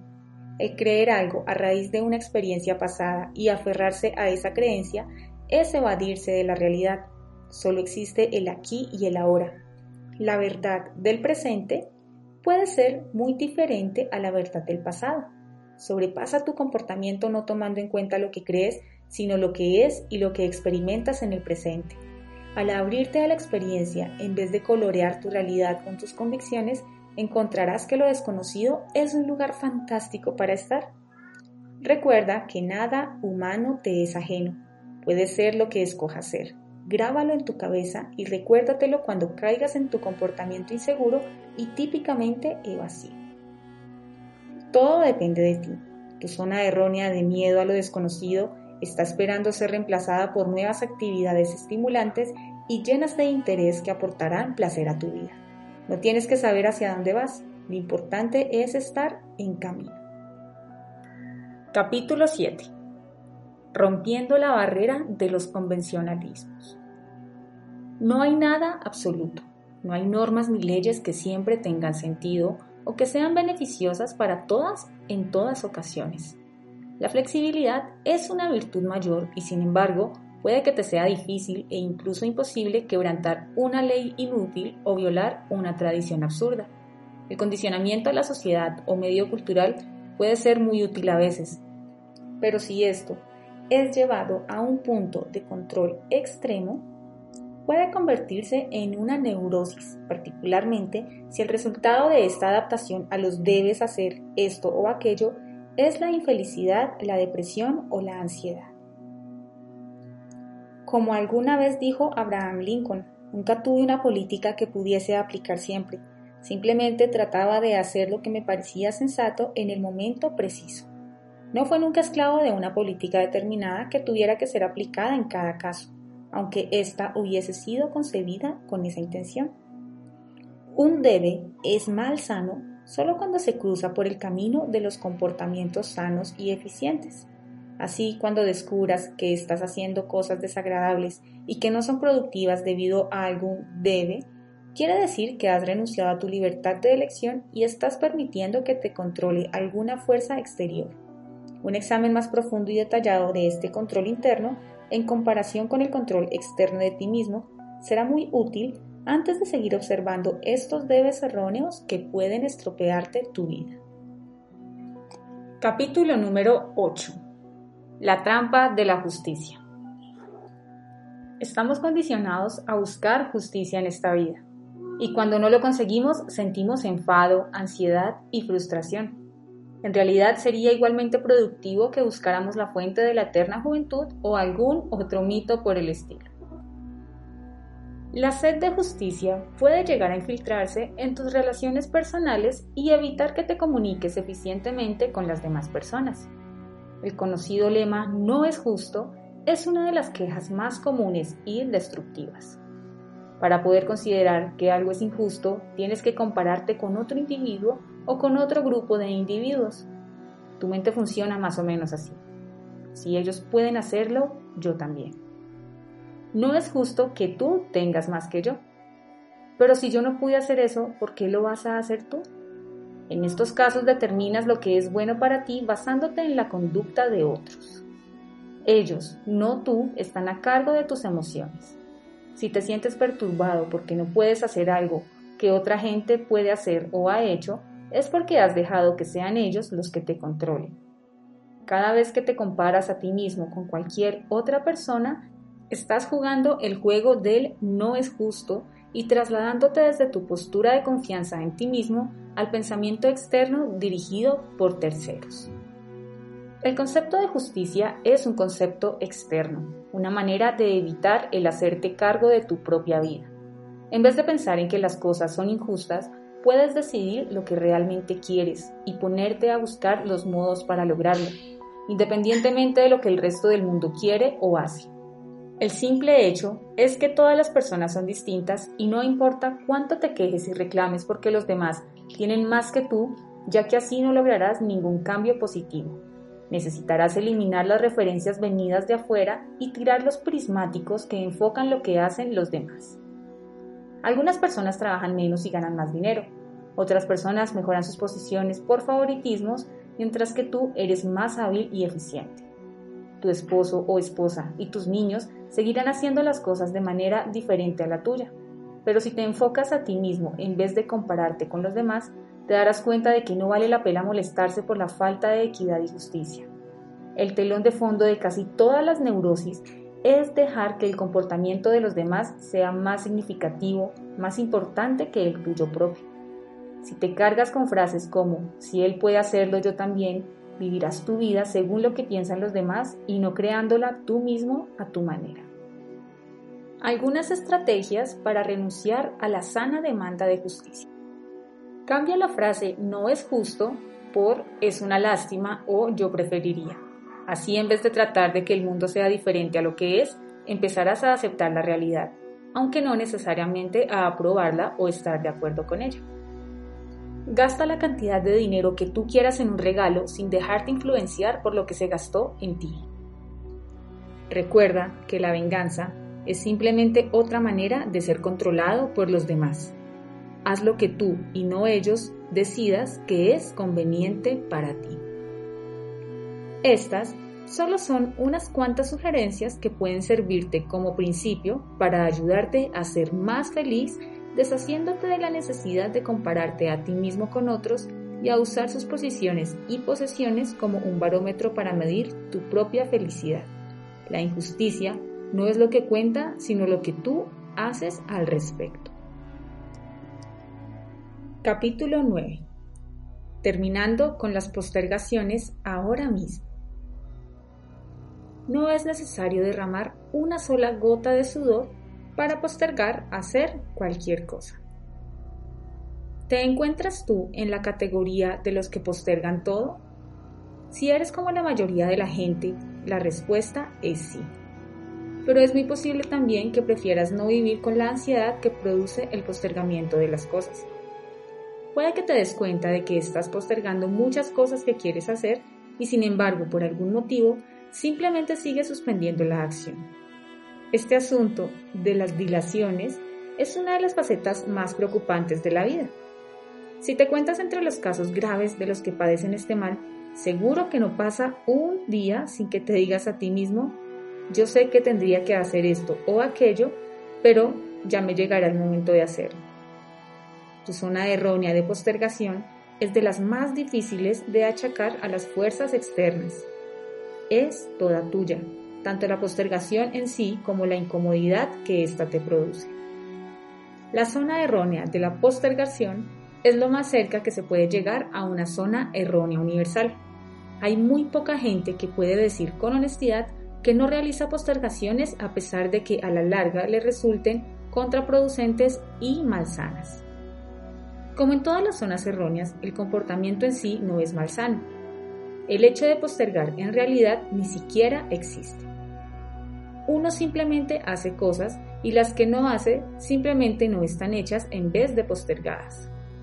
El comportamiento neurótico es simplemente la reacción emocional que lo acompaña y la inmovilización que produce.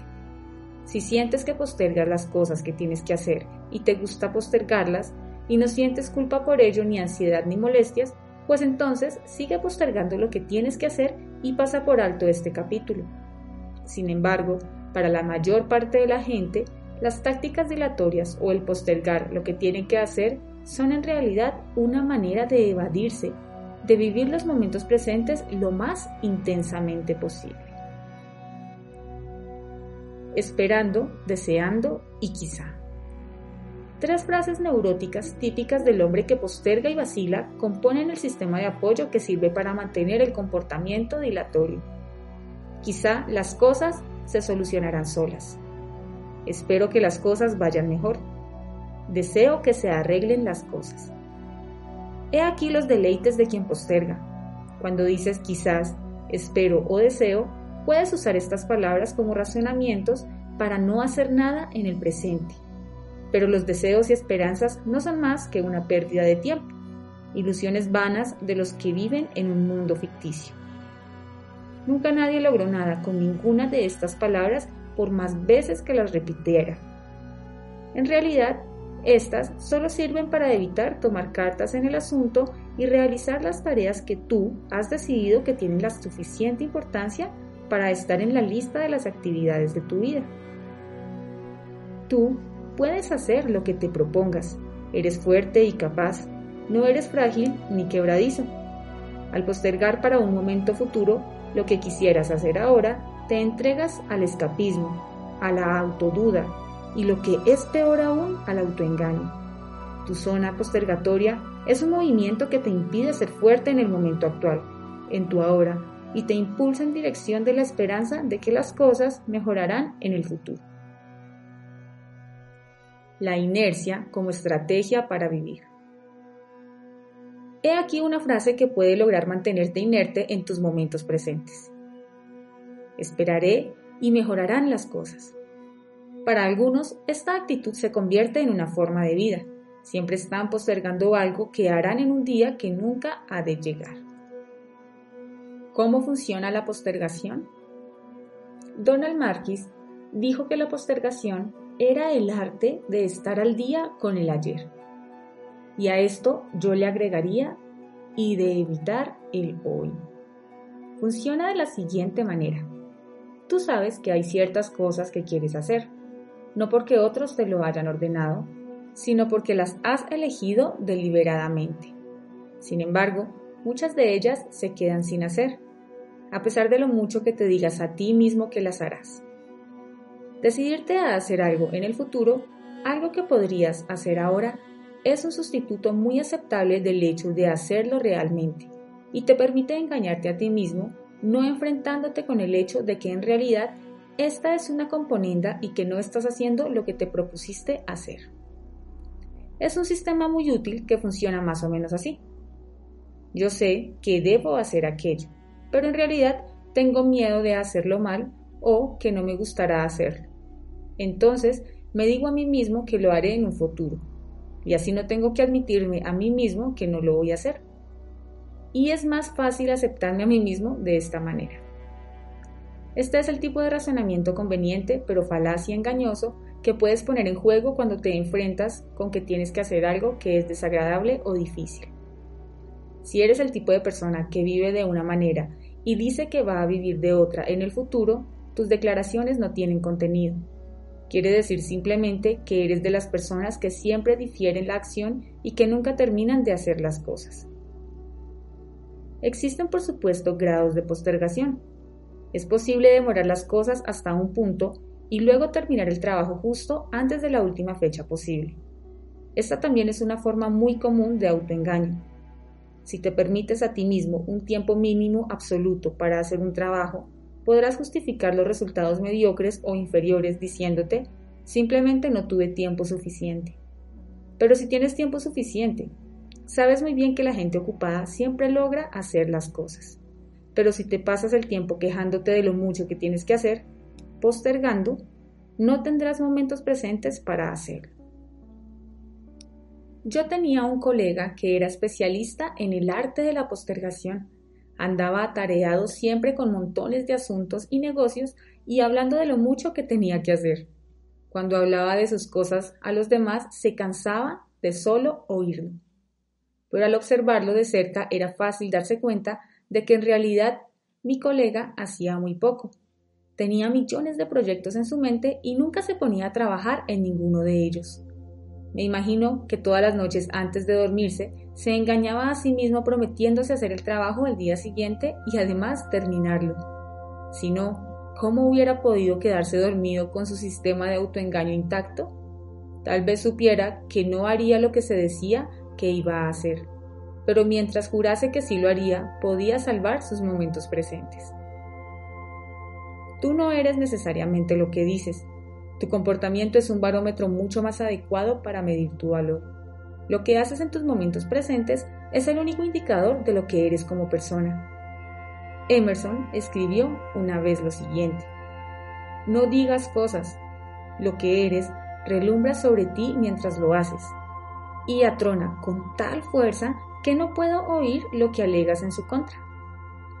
La próxima vez que digas que harás algo, a sabiendas de que no lo harás, Recuerda estas palabras. Son el antídoto de la postergación. Los críticos y los hacedores. La postergación como forma de vida es una de las técnicas que puedes usar para evitar el hacer las cosas. Un no hacedor es a menudo un crítico, esto es, alguien que se echa para atrás y mira cómo los demás hacen cosas, y luego locura conceptos filosóficos sobre cómo están haciendo las cosas los hacedores. Es muy fácil ser crítico, pero ser un hacedor requiere esfuerzo, riesgos y cambios. El crítico. Nuestra cultura está llena de críticos, hasta pagamos para oírlos. Al observarte a ti mismo y a la gente que está a tu alrededor, toma nota del tiempo que se le dedica a la crítica en las relaciones sociales. ¿Por qué? porque sencillamente es mucho más fácil hablar de cómo actúa otra persona que ser la que en realidad actúa. Toma nota de las actitudes de los verdaderos campeones, los que han mantenido un alto nivel de excelencia durante un largo periodo de tiempo. Los Henry Arons, los Johnny Carson, los Bobby Fischer, los Catherine Hepburn y gente de este tipo. Hacedores en el nivel más alto, campeones en todo sentido. ¿Acaso se sientan tranquilamente a criticar a los demás? Los verdaderos hacedores de este mundo no tienen tiempo para criticar a los demás. Están demasiado ocupados haciendo cosas. Trabajan, ayudan a los que no tienen tanto talento como ellos en vez de criticarlos. La crítica constructiva puede ser útil, pero si has escogido el rol del observador en vez del hacedor, no estás creciendo. Más aún, podría ser que estés usando tus críticas para absolverte a ti mismo de la responsabilidad por tu ineficiencia, proyectándola en los que realmente están haciendo un esfuerzo. Por otro lado, bien puedes aprender a ignorar a los criticones, los que siempre encuentran faltas en los demás y a los críticos autoproclamados. Tu primera estrategia consistirá en reconocer estos comportamientos en ti mismo y en hacer la firme resolución de eliminarlos por completo para que pueda ser un hacedor en vez de un crítico postergador y dilatorio. El aburrimiento, una resultante de la postergación. La vida no es nunca aburrida, pero alguna gente escoge aburrirse. El concepto del aburrimiento implica la incapacidad para usar el momento presente en actividades que te ayuden a realizarte. El aburrimiento es una opción, una elección, algo que tú mismo te impones y es uno de esos elementos autodestructivos que puedes eliminar de tu vida. Cuando postergas y vacilas, malgastas tus momentos presentes en no hacer nada como alternativa a la posibilidad de hacer cualquier cosa. El no hacer nada conduce al aburrimiento. Estos son algunos típicos comportamientos postergatorios. seguir en un empleo en el que te sientes atrapado y sin posibilidad de desarrollarte y crecer. Negarte a hacer algo positivo para solucionar dificultades de la relación, la timidez o en fobias, esperar a que mejoren por sí solas en vez de hacer algo constructivo al respecto.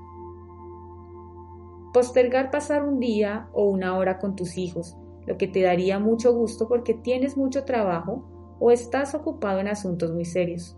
Igualmente, no salir una noche a cenar o al teatro o a algún evento deportivo con tus seres queridos usando el estoy muy ocupado para postergarlo eternamente. Negarte a acudir al médico cuando sospechas que algo no va bien. Al postergarlo, no tienes que enfrentarte con la realidad de una posible enfermedad.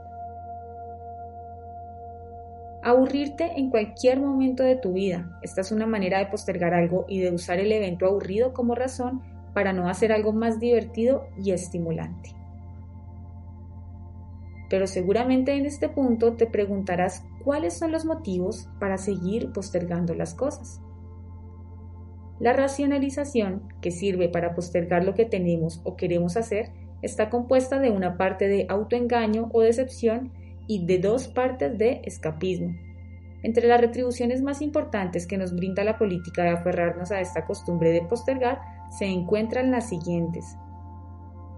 Es evidente que la postergación te permite evadirte de las actividades desagradables. Pueden haber cosas que te atemorizan o cosas que por un lado te gustaría hacer y por el otro no. Recuerda que nada es completamente blanco o negro. Puedes sentirte cómodo con tu sistema de autoengaño. El mentirte a ti mismo te permite no reconocer que en este momento presente no eres un hacedor. Al elegirte en crítico, puedes sentirte importante a expensas de los demás. Es una de las maneras de usar las actividades y actos de los demás como escalones para elevarte a ti mismo mentalmente. Otra forma de autoengaño. Mientras esperas que las cosas mejoren, puedes culpar al mundo entero de tu infelicidad. Las cosas no se te presentan nunca bien para ti. La postergación de las cosas te permite engañarte a ti mismo hasta convencerte de que eres distinto de lo que eres en realidad. Al no hacer algún trabajo puedes evitar el éxito. Si no triunfas, evitas tener que sentirte bien contigo mismo y tener que aceptar la posterior responsabilidad que acompaña al éxito. Ahora que tienes una idea sobre los motivos que te pueden haber llevado a postergar las cosas que no te conviene postergar, podrás empezar a hacer algo para eliminar estas zonas erróneas tan autodestructivas. Algunas técnicas para deshacerse de este comportamiento postergador. Toma la decisión de vivir de momento a momento, cinco minutos a la vez, en vez de pensar en trabajos que se harán a la larga. Piensa en el momento actual y trata de pasar un periodo de cinco minutos haciendo lo que quieres, rehusando postergar cualquier cosa que pueda brindarte una satisfacción. Pregúntate a ti mismo, ¿qué es lo peor que me podría pasar si hiciera lo que estoy postergando ahora? La contestación es por lo general tan insignificante que muy posiblemente te dará un espaldarazo que te incita a la acción. Piensa en los motivos que tienes para tener miedo de hacer algo y con solo eso dejarás de aferrarte a ellos. Date a ti mismo un tiempo específico, digamos los miércoles de 10 a 10 y cuarto de la noche, que dedicarás exclusivamente a la tarea que has estado postergando. Verás que los 15 minutos de esfuerzo dedicados exclusivamente a algo a menudo son suficientes para hacerte pasar el bache de la postergación. Empieza a usar tu mente de forma creativa en lo que antes eran circunstancias aburridas si estás en una reunión aburrida, cambia el ritmo de la misma haciendo una pregunta pertinente u ocupa tu mente en pensamientos estimulantes como escribir un poema o memorizar 25 números de atrás para adelante, simplemente como entretenimiento de la memoria. Decide que nunca más te aburrirás. Ten el valor de emprender una actividad que hayas estado evitando hasta ahora. Un acto de valor puede eliminar todo ese temor. Deja de decirte a ti mismo que tienes que funcionar bien. Recuérdate que hacer es lo importante. Elimina las palabras esperanza, deseo y quizá. Estos son los instrumentos que usas para postergar. Si descubres que estas palabras se están deslizando en tu vocabulario, cámbialas por nuevas frases. Por ejemplo, cambia espero que se arreglen las cosas por haré que se arreglen. Me gustaría tanto que las cosas fueran mejores de otra manera por voy a hacer lo siguiente para sentirme mejor. Quizá eso resultaría bien por haré que resulte bien. Si quieres que el mundo cambie, no te limites a lamentarte, haz algo. En vez de desperdiciar tus momentos presentes en todo tipo de ansiedades inmovilizantes respecto a lo que estás postergando, hazte cargo de esta zona odiosa, errónea y vive ahora. Sé un hacedor, no una persona que únicamente desea, espera o critica.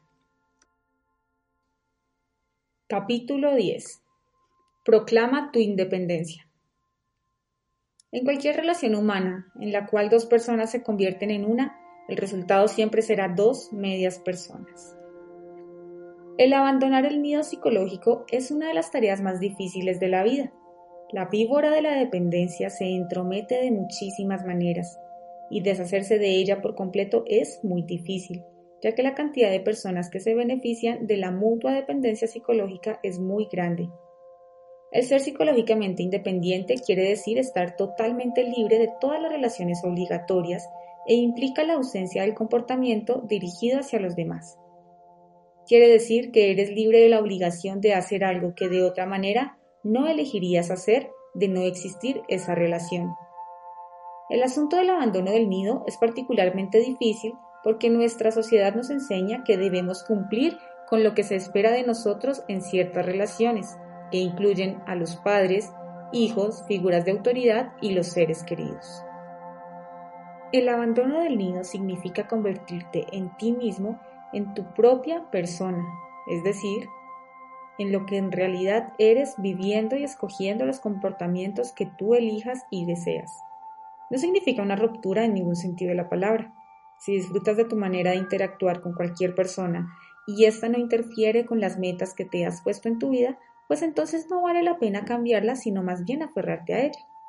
El depender de alguien psicológicamente, por otro lado, quiere decir que esta relación no implica una elección, sino que es una relación por la cual te sientes obligado a hacer algo que no eres y que te ofende el sentirte forzado a comportarte de esa manera.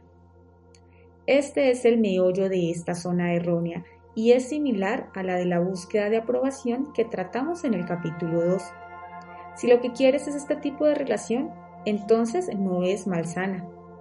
Pero si la necesitas o te sientes obligado a tenerla y luego te molesta y resiente, entonces quiere decir que estás en tu zona autofrustrante. De ese modo, la obligación es lo que constituye un problema más que la relación en sí. La obligación engendra culpa y dependencia, mientras que la libre elección inspira amor e independencia. No hay elección en una relación psicológicamente dependiente. Consecuentemente, este tipo de alianza provocará siempre indignación y rencores. La independencia psicológica implica no estar a los demás. No digo no desear tener relaciones con los demás. Lo que digo es no necesitarlos. En el momento que sientes esa necesidad te vuelves vulnerable. Eres un esclavo si te deja la persona que necesitas, o cambia de parecer, o se muere, caerás inmovilizado. Te desmoronarás e incluso puedes morirte. Pero la sociedad nos enseña a ser dependientes de una cantidad de gente, empezando por los padres, y podría ser que tú sigas aún con la boca abierta esperando que caigan los gusanos de muchas de tus relaciones más significativas. Mientras pienses que tienes que hacer algo porque es lo que se espera de ti en cualquier relación, y el hacerlo te provoca resentimientos contra esa persona, y el no hacerlo te carga de culpa, puedes estar seguro que tienes que ocuparte de esa zona errónea. Para eliminar la dependencia hay que empezar por la familia, por la forma en que tus padres te trataron cuando eras pequeño y con la que tratas tú a tus hijos ahora. ¿Cuántas formulaciones de dependencia llevas hoy día en tu cabeza? ¿Cuántas les impones a tus hijos? La gente te trata como tú le enseñas que te traten. La dependencia no es algo que simplemente sucede por el contacto con gente dominante. Como todos los comportamientos de las zonas erróneas, es una elección. Tú le enseñas a la gente a que te domine y a tratarte de la manera que siempre te ha tratado. Hay muchas formas de mantener el proceso de dominación y se repiten solo si dan resultado. Dan resultado si te mantienen en línea y en una posición dependiente dentro de la relación. He aquí alguna de las estrategias más comunes que sirven para conservar los hilos del control y de la dominación dentro de la vida. Gritar, llorar o levantar la voz en algún sentido. Esto te mantendrá en tu lugar si eres una persona suave y quieres que las cosas sean blandas y fáciles. Provocar sentimientos de culpa. No tienes derecho a. No comprendo cómo puedes haber hecho algo así. Si eres proclive a la culpa con este tipo de frases, será fácil mantenerte sometido. Hacer uso de la ira y de comportamientos explosivos como arrojar objetos, usar palabras fuertes, golpear cosas. El tratamiento silencioso, el no hablar y encerrarse deliberadamente son dos de las estrategias más eficientes que puede usar uno para maniobrar la conducta del otro. La rutina de las lágrimas, lloras para conseguir que la otra persona se sienta culpable. La escena del abandono, el levantarse y partir, es buena manera de manipular al compañero para que asuma o abandone cierto tipo de comportamiento. Estas son algunas estrategias mencionadas que sirven para mantener a la otra persona dentro del rol deseado en las relaciones. Si uno de los cónyuges rehúsa a dejarse manipular por ellas, el otro dejará de usarlas. Si te maltratan es porque has estado emitiendo señales de por favor maltrátame. Tú puedes aprender a enseñarle a los otros a tratarte de la manera que te gusta que te traten, como hubieras querido que te hubieran tratado hasta ahora.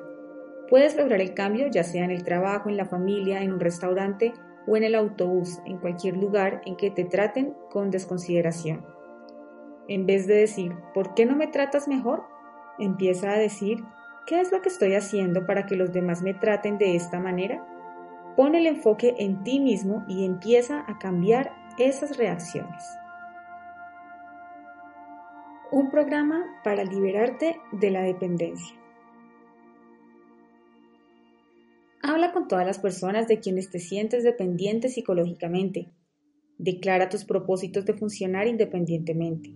Explica lo que sientes cuando haces cosas por obligación esta es una estupenda estrategia para comenzar este proceso, pues la otra persona puede que ni siquiera se esté dando cuenta que te estás sintiendo o que eres dependiente. Ponte metas de 5 minutos de duración para tratar con la gente dominante de tu vida. Prueba una frase corta. Yo no quiero hacerlo. Y observa cómo reacciona la otra persona. Cuando te sientas empujado a hacer cosas manipulado psicológicamente, díselo a la otra persona y actúa de la manera en que te gustaría comportarte. Recuérdate a ti mismo que los padres, cónyuges, amigos, jefes y otro a menudo desaprobarán tu comportamiento y que eso nada tiene que ver con lo que eres o quién eres. Es sabido que en cualquier tipo de relación habrá siempre desacuerdos. Si los esperas, no te desesperarás cuando sucedan. De esta manera, podrás romper con muchas de las relaciones de dependencia que te esclavizan emocionalmente. Si te sientes obligado a visitar ciertas personas, pregúntate si quisieras que otras personas te visitasen simplemente porque se sienten obligadas a ello. Si no es así, otorga un trato correspondiente a quienes estás tratando de esta manera y háblalo con ellos. Recuerda que no tienes responsabilidad de hacer feliz a los demás. Los demás se hacen felices a sí mismos. Es posible que realmente disfrutes de la compañía de otra persona, pero si sientes que tu misión es hacerla feliz, entonces dependerás de ella y te sentirás deprimido cuando esa persona esté deprimida. O peor aún, pensarás que tú eres quien le ha fallado. Tú eres el responsable de tus propias emociones y la demás gente de las suyas. Nadie puede controlar tus sentimientos salvo tú mismo. La clave de una vida eficiente reside en la independencia. Igualmente, la clave de un buen matrimonio reside en el mínimo de fusión y el máximo de autonomía y autodependencia. Aunque sientas verdadero temor a romper tus relaciones dependientes, Seguro que si les preguntas lo que piensan a las mismas personas con las que mantienes estas relaciones de dependencia emocional, descubrirás con gran sorpresa que ellos admiran más a quienes piensan y actúan por sí mismos. Otra ironía. Quienes más te respetarán por ser independiente serán los mismos que con más fuerza trataron de mantenerte subordinado. El nido es un lugar maravilloso para que se desarrolle el niño, pero abandonar el nido es aún más maravilloso y puede sentirlo así tanto el que se va como el que se queda observando el despeje. Capítulo 11. Adiós a la ira. El único antídoto para la ira es la eliminación de la frase interna si solo fueras más parecido a mí. ¿Tienes mal genio? Tal vez aceptes la ira como parte integrante de tu vida, pero reconoces que de hecho no sirve a ningún fin útil Quizá justificas tu mal humor diciendo cosas como es muy humano o si no me desahogo expresándolo, me lo guardaré dentro mío y se convertirá en una úlcera. Pero la ira, el mal humor, es una parte de ti mismo que no te gusta y casi está de más decirlo, tampoco le gusta a la demás gente. La ira no es algo muy humano, no tienes por qué sentirla y no sirve a ninguno de los propósitos relacionados con el que tú seas una persona feliz y realizada. Es una zona errónea, una especie de gripe psicológica que te incapacita igual que puede hacerlo una enfermedad. La ira es una elección y un hábito. Es una reacción aprendida ante la frustración y a resultas de la cual te comportas como preferirías no hacerlo. De hecho, la ira profunda es una forma de locura se es loco cuando no se puede controlar el propio comportamiento. Así pues, cuando estás enfadado y pierdes el control, sufres una locura temporal. La ira no tiene retribuciones ni compensaciones psicológicas, tal como lo definimos aquí. La ira es debilitante. Físicamente puede producir hipertensión, úlceras, urticaria, palpitaciones cardíacas, insomnio, cansancio e incluso enfermedades cardíacas. Psicológicamente, la ira acaba con las relaciones afectivas, interfiere con la comunicación, conduce a la culpabilidad y a la depresión en general y, definitivamente, interfiere con tu vida. Quizá te sientas escéptico ante esto, puesto que siempre has oído decir que es más sano expresar la ira que guardarla embotellada dentro de ti. Sí, realmente la expresión de tu ira es más saludable que su represión. Pero existe una postura aún más sana, no sentir esa ira en absoluto. En este caso, no tendrás que enfrentarte con el dilema de si será mejor echarla fuera o guardarla dentro. Como todas las emociones, la ira es un resultante del pensamiento. No es algo que simplemente te sucede, cuando te enfrentas con circunstancias que no van por donde tú quisieras que vayan, te dices a ti mismo que las cosas no deberían ser así. Frustración. Y entonces eliges la acostumbrada reacción de enfado que sirve a un propósito. Y mientras aceptes la ira como parte de lo que significa ser un ser humano, tendrás razón en aceptarla y en evitar ocuparte de su eliminación. Sin la menor duda, desfoga tu ira, desahógate, Déjala salir en forma que no sean destructivas, si sigues decidido a conservarla. Pero empieza a pensar en ti mismo como en alguien que puede aprender a pensar de forma diferente cuando se siente frustrado, de modo que la ira inmovilizante pueda ser reemplazada por emociones más gratificantes y positivas. Lo más posible es que seguirás sintiendo rabia, irritación y desilusión, ya que el mundo no será nunca como tú quieres que sea. Pero la ira esa respuesta emocional tan perjudicial puede ser eliminada. Es posible que defiendas el caso de la ira porque te sirve para conseguir lo que quieres. Bueno, observa la cosa con un poco más de atención.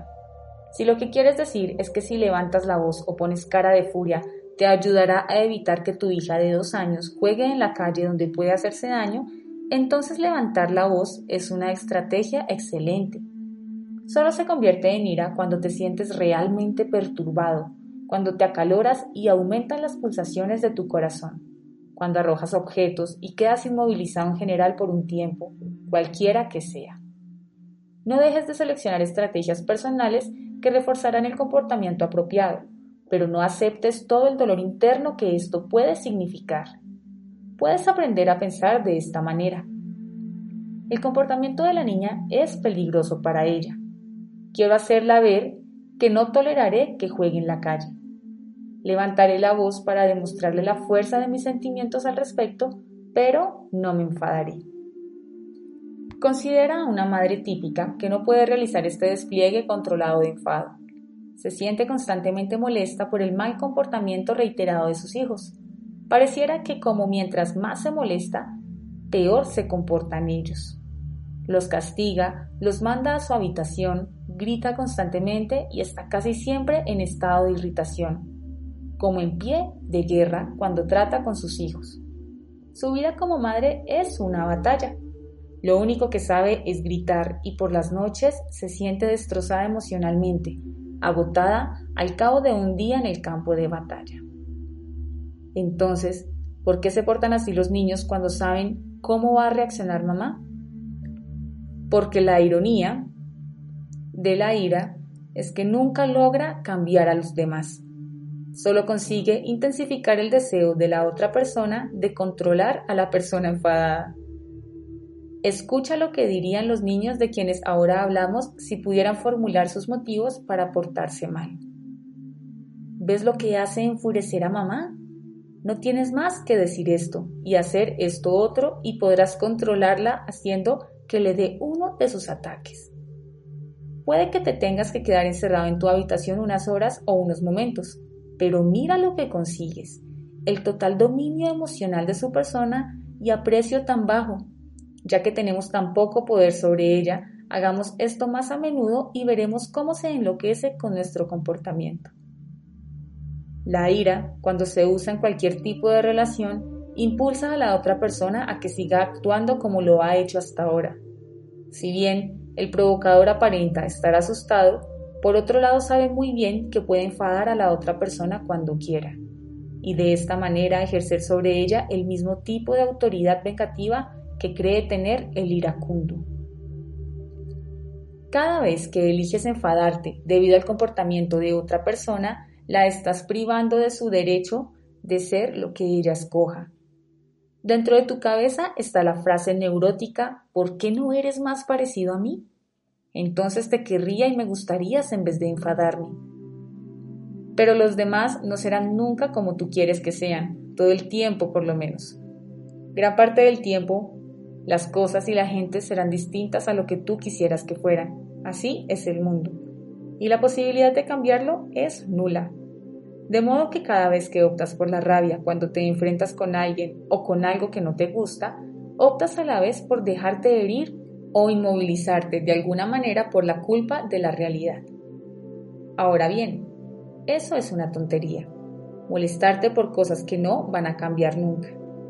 En vez de escoger la ira, puedes empezar a pensar en los demás como en seres que tienen derecho a ser diferentes a lo que tú quisieras que fueran. Puede que no te guste que así sea, pero no tienes por qué enfadarte por ello.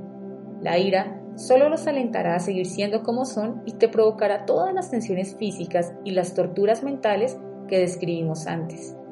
La elección está en tus manos realmente, la ira o un nuevo enfoque que te ayude a eliminar la necesidad de la ira. Quizá te ves a ti mismo en el campo contrario, esto es alguien que siente mucha rabia pero que nunca ha tenido el valor de expresarla. Te la guardas y nunca dices nada trabajándote esas dolorosas úlceras y viviendo tus momentos presentes con gran cantidad de ansiedad. En realidad, no eres la otra cara de la persona que chilla y despotrica. Tienes las mismas frases en tu cabeza respecto a la gente y las cosas que deberían ser como tú quieres. Si lo fueran, ese es tu razonamiento, no sentirías rabia y no te enfadarías. Esta es una lógica equivocada y el secreto para deshacerte de tus tensiones radica en destruirla. Aunque quieras aprender a expresar tu furia contenida en vez de guardártela, la meta final debe ser aprender a pensar en forma diferente para no crear esa furia. Pensamientos internos como este. Si él quiere hacerse el tonto, yo no voy a elegir molestarme por ello. Es él, no yo, el que se comporta de esa manera estúpida. O las cosas no funcionan como yo creo que deberían hacerlo, y aunque no me gusta, no voy a dejarme inmovilizar por ello. Aprender a expresar tu ira con valentía por medio de nuevas formas de comportamiento, como las que hemos tratado en este libro, será un buen primer paso. Luego, pensar de forma diferente que te ayude a trasladarte del comportamiento externo de tu salud mental al interno. El rehusar apoderarte del comportamiento de cualquier otra persona es el último paso, el objetivo final. Puedes aprender a evitar que el comportamiento y las ideas de otra gente tengan el poder de perturbarte y molestarte. La posesión del sentido del humor. Es imposible enfadarse y reírse al mismo tiempo. La rabia y la risa se excluyen mutuamente y tú tienes el poder suficiente como para escoger cualquiera de las dos. La risa es el rayo del sol del alma, y sin sol nada puede crecer ni vivir. Como dijo Winston Churchill, creo firmemente que no se puede tratar con las cosas más serias de este mundo a menos que uno comprenda las más divertidas. Quizá te tomes la vida demasiado en serio. Tal vez la característica más acusada de la gente sana es un sentido del humor sin hostilidad. Un excelente remedio para la ira es ayudar a los demás a elegir la risa y aprender de uno mismo a echarse para atrás y observar la incongruencia de casi todas las situaciones de la vida.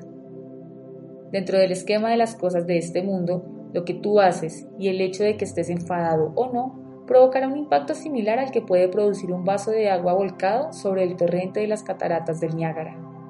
Que escojas la rabia o la risa no importa mucho, salvo que la primera colmará tus momentos presentes de tristeza y la segunda de alegría.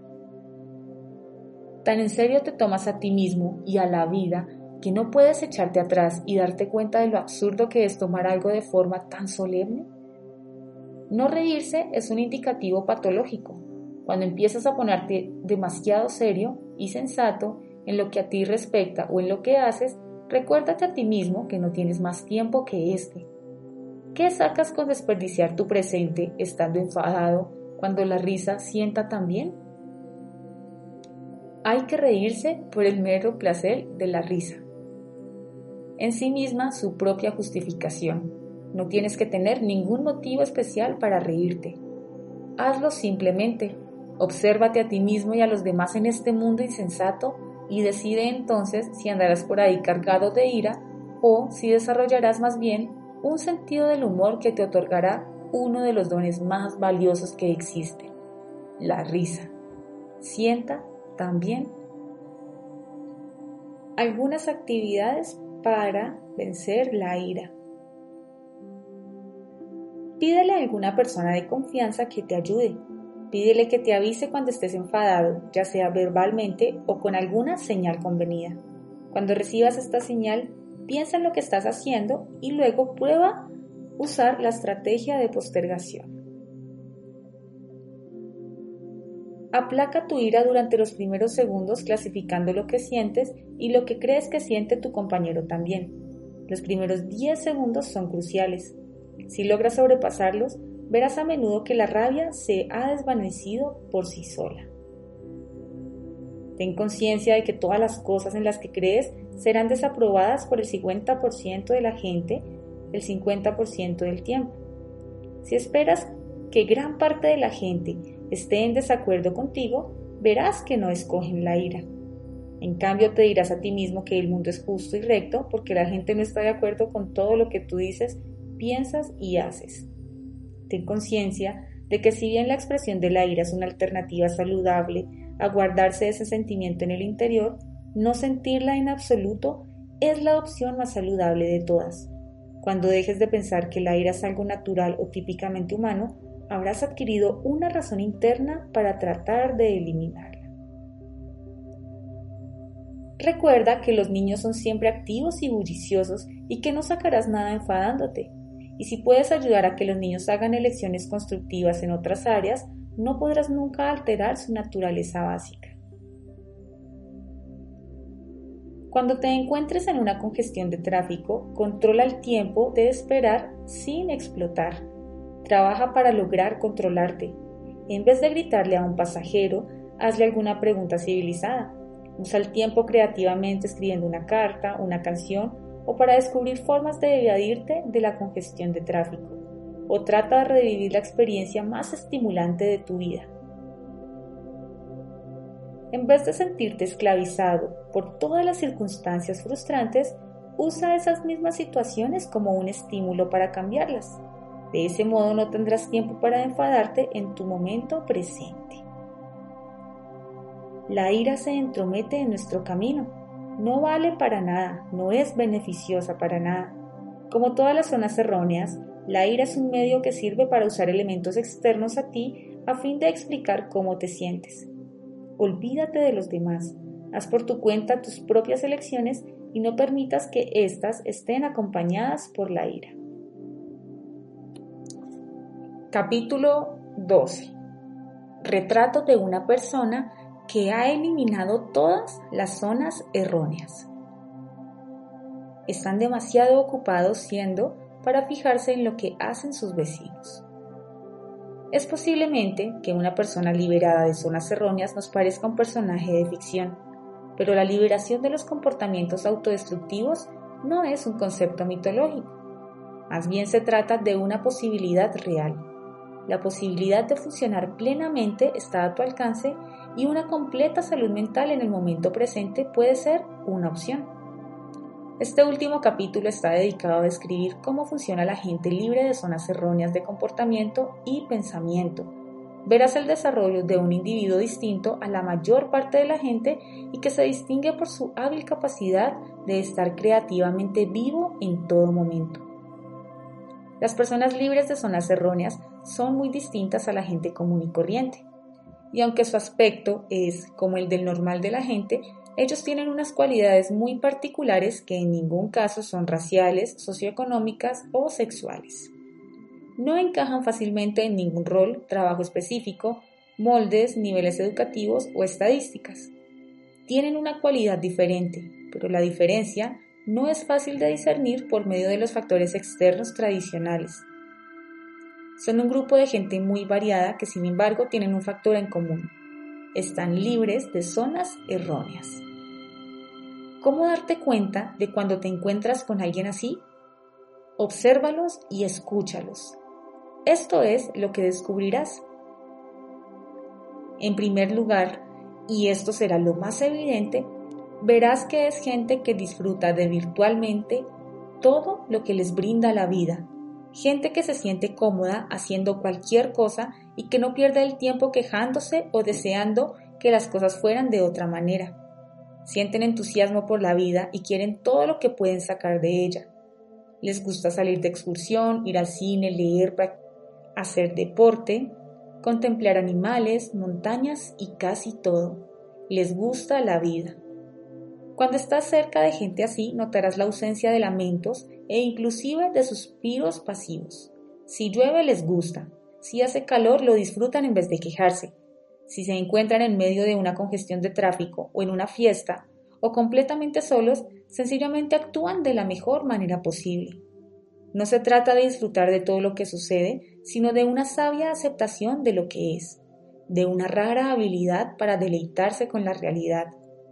Pregúntales lo que no les gusta y les costará darte una respuesta honesta. No actúan con la sensatez que significaría protegerse de la lluvia cobijándose bajo techo porque la lluvia les parece hermosa. Es gente que no gasta sus momentos presentes quejándose por ellas o deseándose que no fueran así. Si hay que destruir ciertas situaciones, ellos tratarán de destruirlas y disfrutarán haciéndolo. Por más que trates, te costará descubrir algo que no les guste hacer. Realmente aman la vida y realmente sumergen en ella disfrutando todo lo que les brinda. La gente sana y realizada está libre del sentimiento de culpa y de toda la ansiedad que se produce cuando se usan los momentos presentes inmovilizándose por hechos que sucedieron en el pasado. Ciertamente pueden reconocer que han cometido errores y pueden prometerse que evitarán repetir ciertos comportamientos que resultaron contraproducentes de alguna manera, pero no malgastan su tiempo arrepintiéndose por algo que hicieron y que desearían no haber hecho, o molestos porque les disgusta algo que hicieron en algún momento de su vida pasada. La total carencia de culpa es una de las características de las personas sanas. Nada de lamentos por lo que pasó y nada de esfuerzos por lograr que otros escojan la culpa haciendo preguntas tan vanas como ¿por qué no lo hiciste de otra manera? o ¿no te avergüenzas de ti mismo? Dan la impresión de que saben reconocer que la vida ya vivida es eso y que por más mal que uno se sienta al respecto, nada podrá hacer para cambiar lo que pasó. Ellos mismos se sienten libres de culpa sin ningún esfuerzo porque es natural.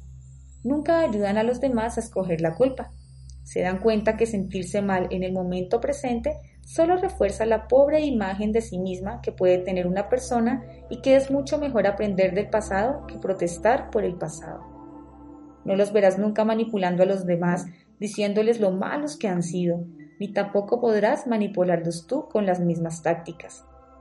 Ellos no se enfadarán contigo, simplemente no te harán caso, te ignorarán, en vez de molestarse contigo, preferirán irse o cambiar de tema. Las estrategias que funcionan tan bien con la mayor parte de la gente fallan completamente con estos seres tan sanos. En vez de hacerse desgraciados a sí mismos o a los demás con sentimientos de culpabilidad, tranquilamente, sin mayor ceremonia, dejan de lado la culpa cuando la encuentran en su camino. Igualmente, la gente libre de zonas erróneas no se atormenta con preocupaciones, algunas circunstancias que a otras personas podrían llegar a enloquecerlas apenas si afectan a estos individuos. No son ni planificadores del futuro ni ahorradores para el futuro.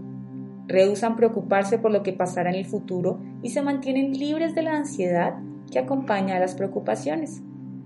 No saben preocuparse, no es parte de su manera de ser. No es que necesariamente estén todo el tiempo calmados, pero no están dispuestos a pasar sus momentos presentes sufriendo por cosas que pueden suceder en el futuro y sobre las que no tienen ningún control. Están orientados principalmente hacia sus momentos presentes y tienen una señal interna que parece recordarles que todas las preocupaciones deben suceder en el momento presente y que esa es una manera muy tonta de vivir su actualidad. Esta gente vive ahora en el presente y no en el pasado o en el futuro no se sienten amenazados por lo desconocido y buscan nuevas experiencias que no les son familiares. Les encanta la ambigüedad. Disfrutan de la hora en todas las ocasiones convencidos de que es todo lo que tienen. No hacen proyectos para un acontecimiento futuro dejando que pasen largos periodos de tiempo de inactividad mientras esperan este acontecimiento. Los momentos que se viven entre los acontecimientos son tan vivibles como los acontecimientos mismos, y estas personas tienen una rara habilidad para sacar todo el goce posible de sus vidas diarias. No son postergadores, ni de los que ahorran por si vienen tiempos malos, y aunque nuestra cultura no apruebe su comportamiento, no se sienten amenazados por reproches que provengan de sí mismos. Aprecian y disfrutan ahora de su felicidad y cuando el futuro llegue y se convierta en presente, lo aprecian y disfrutan también. Estos individuos gozan siempre porque sencillamente se dan cuenta de lo absurdo que es esperar para disfrutar. Es una manera muy natural de vivir la vida, un poco como un animal o un niño. Están demasiado ocupados en realizar plenamente el momento presente, mientras que la mayoría de la gente vive esperando las retribuciones sin ser capaces jamás de cogerlas cuando se les presentan. Esta gente tan sana es notablemente independiente. Es gente que se encuentra fuera del nido y aunque pueden sentir gran amor por su familia y estar muy ligados a ella, piensan que la independencia es más importante que la dependencia en todas las relaciones humanas.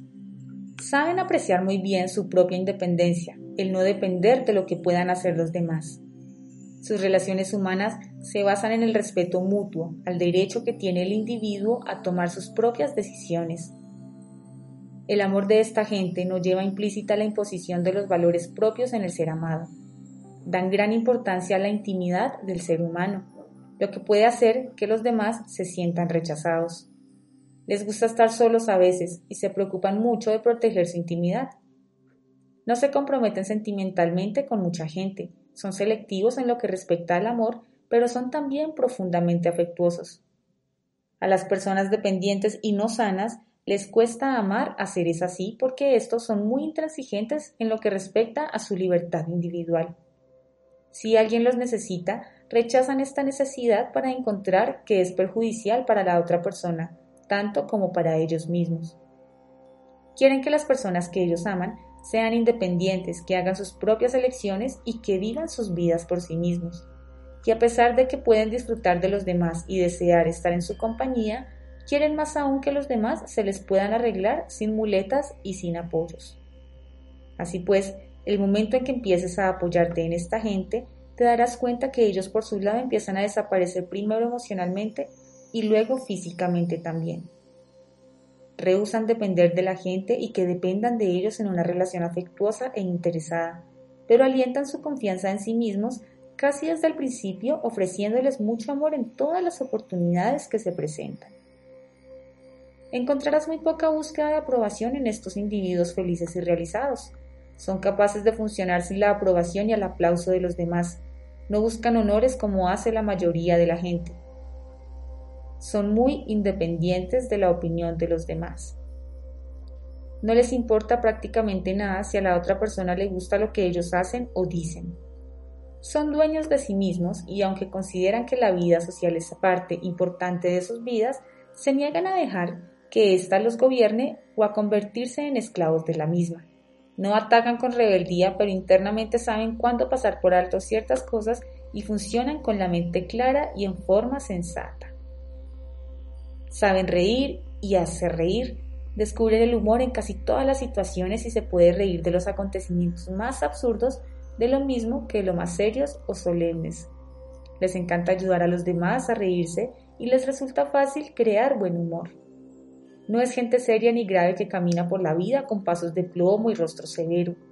Más bien son hacedores, gente activa a los que el mundo se les reprocha por ser frívolos en el momento inoportuno no están a tono con los acontecimientos exteriores porque saben muy bien que no existen realmente el momento justo para hacer cualquier cosa. Les encantan las cosas desproporcionadas e incongruentes. Por su humor no tienen hostilidad. Jamás usan el ridículo para hacer reír. No se ríen de la gente, se ríen con la gente. Se ríen de la vida y lo ven todo como un gran divertimento, aunque toman muy en serio sus proyectos. Son gente que se acepta a sí misma sin quejas, saben que son seres humanos y que ser no implica ciertos atributos humanos, saben que su aspecto físico, tal como es, es perfecto y lo aceptan. Si son altos, perfecto, pero si son bajos también. Se quieren a sí mismos y aceptan todo lo que está en la naturaleza tal como es en vez de desear que fuese diferente. Jamás se quejan de cosas que no pueden cambiar como olas de calor, tormentas eléctricas, agua fría, se aceptan a sí mismos y al mundo tal como es, sin pretensiones, sin lamentaciones, con una aceptación simple. Tienen una percepción muy especial en lo que respecta a la conducta de los demás, y a lo que otros les puede parecer complejo e indescifrable, para ellos es claro y comprensible. Los problemas que inmovilizan a, a toda la gente son a menudo pequeñas molestias para ellos. No están monopolizados por los problemas de su mundo emocional. Para esta gente, un problema es realmente solo un obstáculo que hay que vencer y no un reflejo de lo que ellos son o dejan de ser como personas. Su autovaloración está ubicada dentro de sí mismos, por lo que cualquier problema externo puede ser visto objetivamente y no en ningún caso como una amenaza o un desafío a su propia valía. Este es uno de los rasgos de su personalidad más difíciles de comprender, ya que la mayoría de la gente se siente amenazada por los acontecimientos externos, por las ideas o por la demás gente. Pero los seres independientes y sanos no saben cómo sentirse amenazados y esta característica hace que sean ellos los que parezcan amenazadores de los demás. Son también gente que ayudan a los demás. Generalmente trabajan en cosas que le hacen la vida más agradable o más tolerable a los demás. Son guerreros en la vanguardia del cambio social pero no llevan sus luchas consigo a la cama por las noches como caldo de cultivo de úlceras, enfermedades del corazón u otros desórdenes físicos. No son gente superficial que juzga a los demás por su aspecto exterior, y aunque pueden parecer egoístas y preocupados solo de su propio placer, en realidad pasan gran parte de su tiempo dedicados a servir a los demás. ¿Por qué? Porque les gusta hacerlo. Otra característica de estos individuos en pleno funcionamiento es la honestidad. Sus respuestas no son evasivas ni pretenden mentir respecto a ninguna cosa. Consideran que la mentira es una distorsión de su propia realidad y rehusan participar en cualquier tipo de comportamiento que sirva para engañarse a sí mismo. Y aunque son personas discretas, evitarán tener que distorsionar la verdad para proteger a la gente. Saben que están a cargo de su propio mundo y que los otros también lo están. Así se comportan de una forma que a menudo otros pueden considerar cruel, pero en realidad lo que ellos hacen es simplemente dejar que los otros tomen sus propias decisiones. Se enfrentan eficientemente con lo que es en vez de lo que ellos quisieran que fuera. Esta gente no culpa a los demás, la orientación de su personalidad es interna y rehusan responsabilizar a los demás por lo que ellos son. Por lo mismo, no pierden mucho tiempo hablando de los demás ni están obsesionados por lo que otros hacen o dejan de hacer. No hablan de la gente, hablan con ella. No culpabilizan a los demás, ayudan a los demás y a sí mismos a poner responsabilidad donde corresponde. No se meten en habladurías ni propagan informaciones tendenciosas y malvadas. Están tan ocupados en vivir su propia vida con eficiencia que no tienen tiempo de ocuparse de las pequeñeces que saturan la vida de mucha gente. Los hacedores hacen, los críticos culpan y se quejan. Estos individuos no se preocupan mucho por el orden, la organización o los sistemas en su vida, Practican su autodisciplina, pero no tienen necesidad de que las cosas y la gente encajen en sus propias percepciones de lo que deben ser las cosas. No están llenos de debes respecto a la conducta de los demás. Creen que todos tienen derecho a sus elecciones y que esas pequeñeces que enloquecen a otra gente son simplemente el resultado de la decisión de otra persona.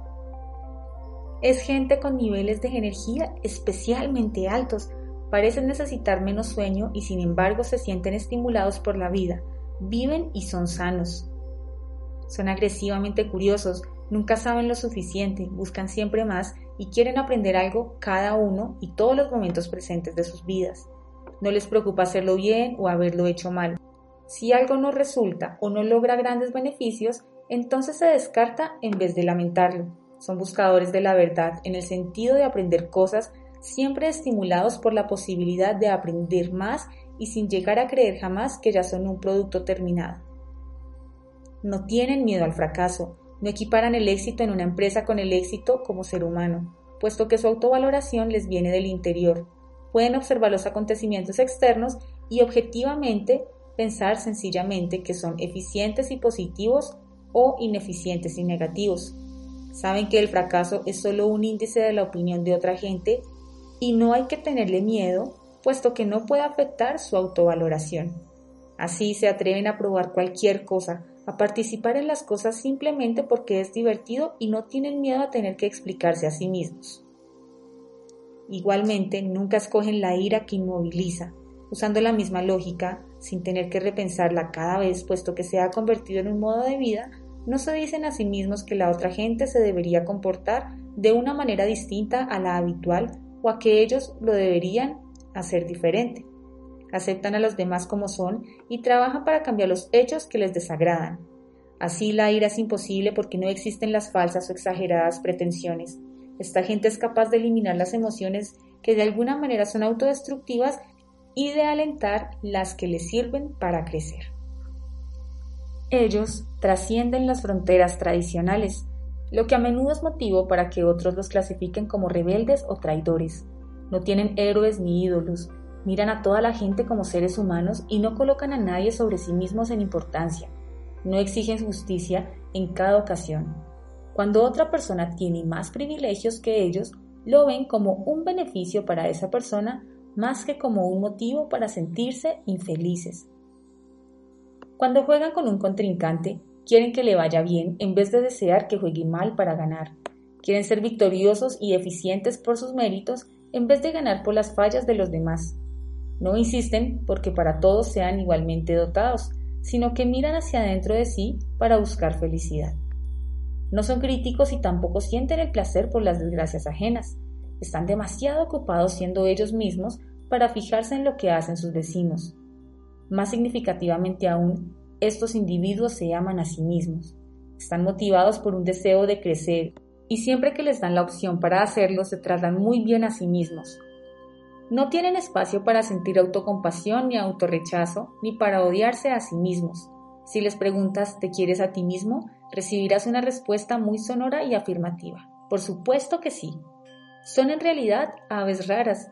Cada día es un deleite, lo viven enteramente disfrutando de todos sus momentos presentes. No es que no tengan problemas, pero no están inmovilizados emocionalmente a causa de sus problemas.